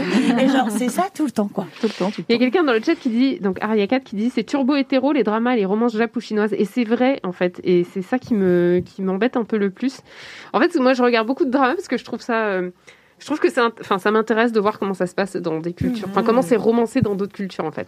Et euh, en fait c'est romancé comme euh, comme euh, chez nous enfin c'est Mhm. violent et c'est euh, mais mais ouais c'est il y a vraiment aucune aucune possibilité autre que l'hétérosexualité en fait et tu c'est c'est déprimant. Enfin, si, si, si, il y a quelques trucs comme ça, des petites bulles d'air de temps en temps, tu vois, mais c'est pas, en tout cas, c'est pas l'hégémonie, enfin, l'hétérosexualité, c'est vraiment un truc. euh, et, euh, et en fait, rien que le fait d'en parler et de pointer du doigt tout ce que, ce que ça implique derrière, derrière l'hétérosexualité, au-delà même de la sexualité en elle-même, tu vois, genre les rapports entre les hommes et les femmes, c'est de l'hétérosex- l'hétérosexualité. Et il faut en parler. Mais alors là, tu te prends des branle-bas. Mais Alice Coffin, mais je, franchement, mais cœur cœur, parce que non, mais cœur bisous, amour, tout ce que tu veux, parce que elle a, elle a, elle a juste tiré une petite ficelle de ce Mmh. problème-là, et tout ce qu'elle s'est pris dans la gueule. Ouais. Mais quand on va, quand on va annoncer d'autres choses, en fait, il y a Quand on va dire, on va lire la fin de son livre, où elle dit bon alors maintenant on prend Quand, les euh, armes, vous nous avez ça, en fait. et juste devenez lesbienne, et là, les gens vont, je pense que les gens vont péter un câble. Enfin bon, euh, voilà, Ouais. on, on ne force personne.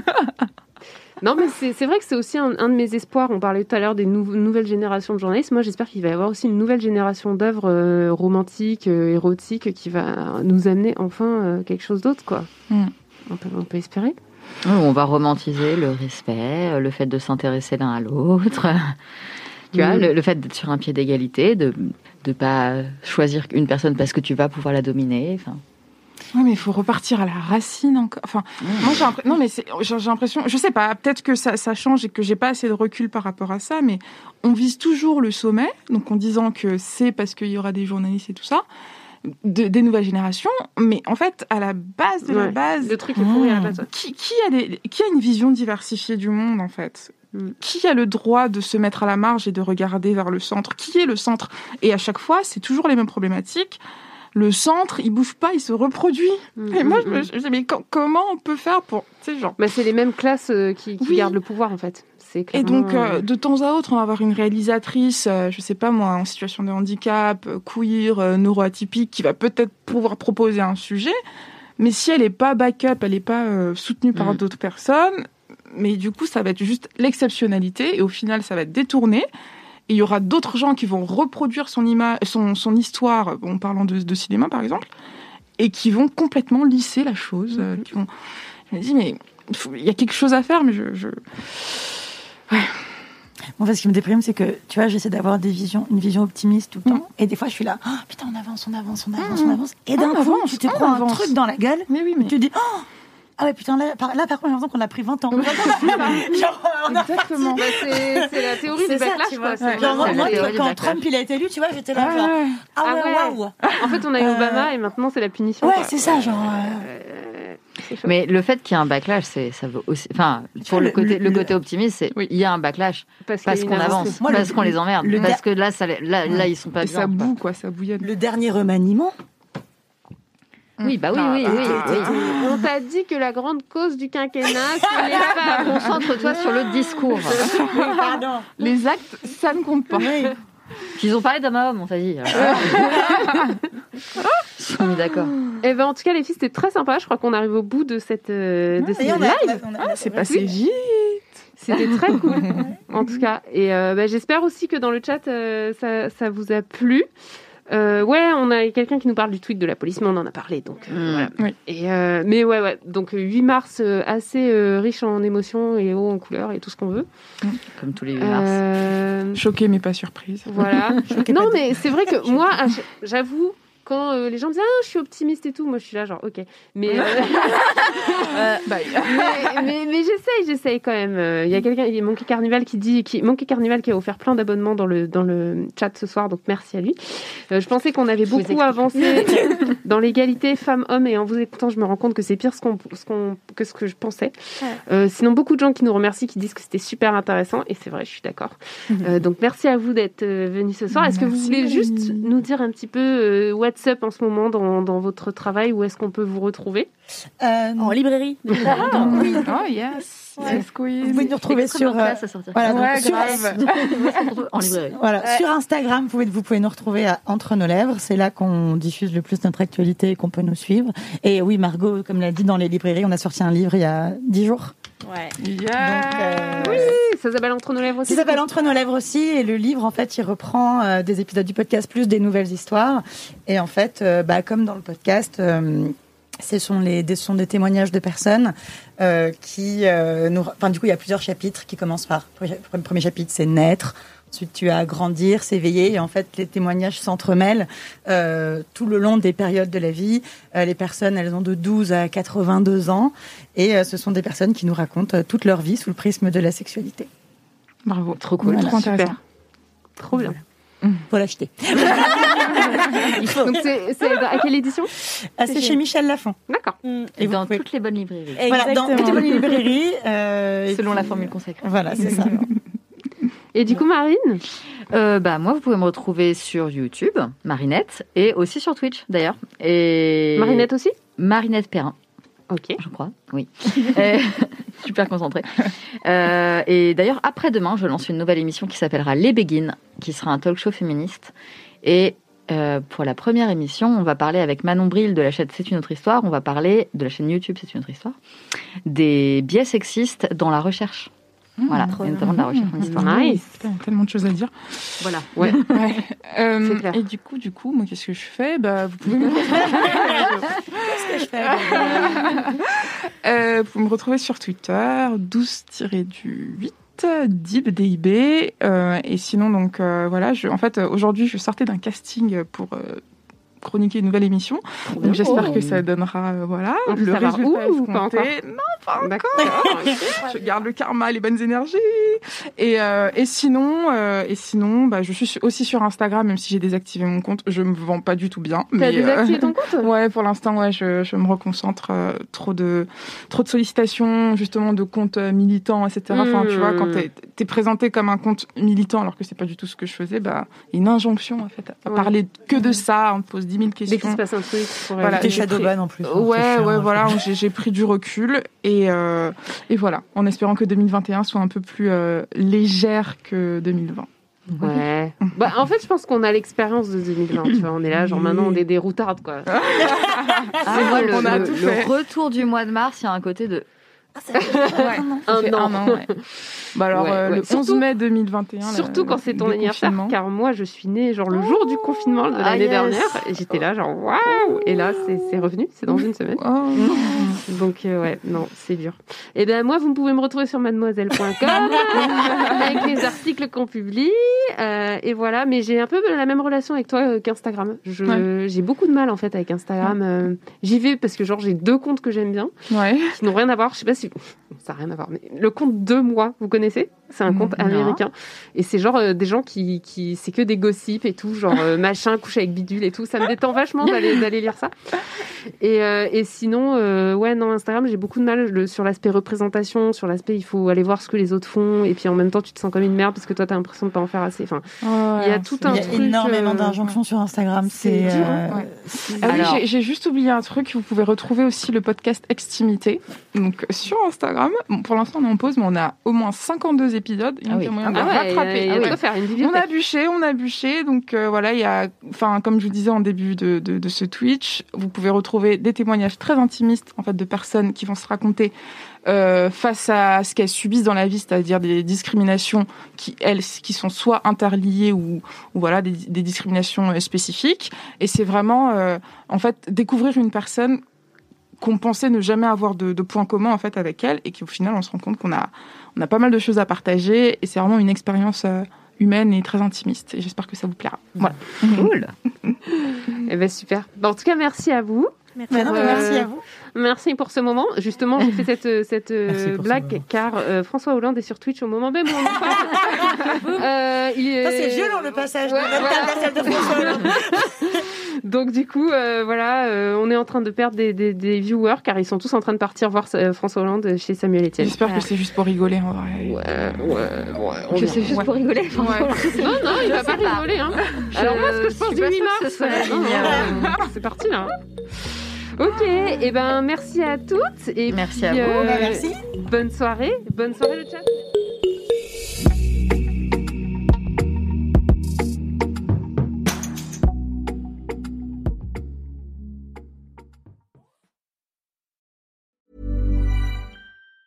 Planning for your next trip? Elevate your travel style with Quince. Quince has all the jet setting essentials you'll want for your next getaway, like European linen, premium luggage options, buttery soft Italian leather bags, and so much more. And it's all priced at 50 to 80% less than similar brands. Plus, Quince only works with factories that use safe and ethical manufacturing practices. Pack your bags with high-quality essentials you'll be wearing for vacations to come with Quince. Go to quince.com slash trip for free shipping and 365-day returns.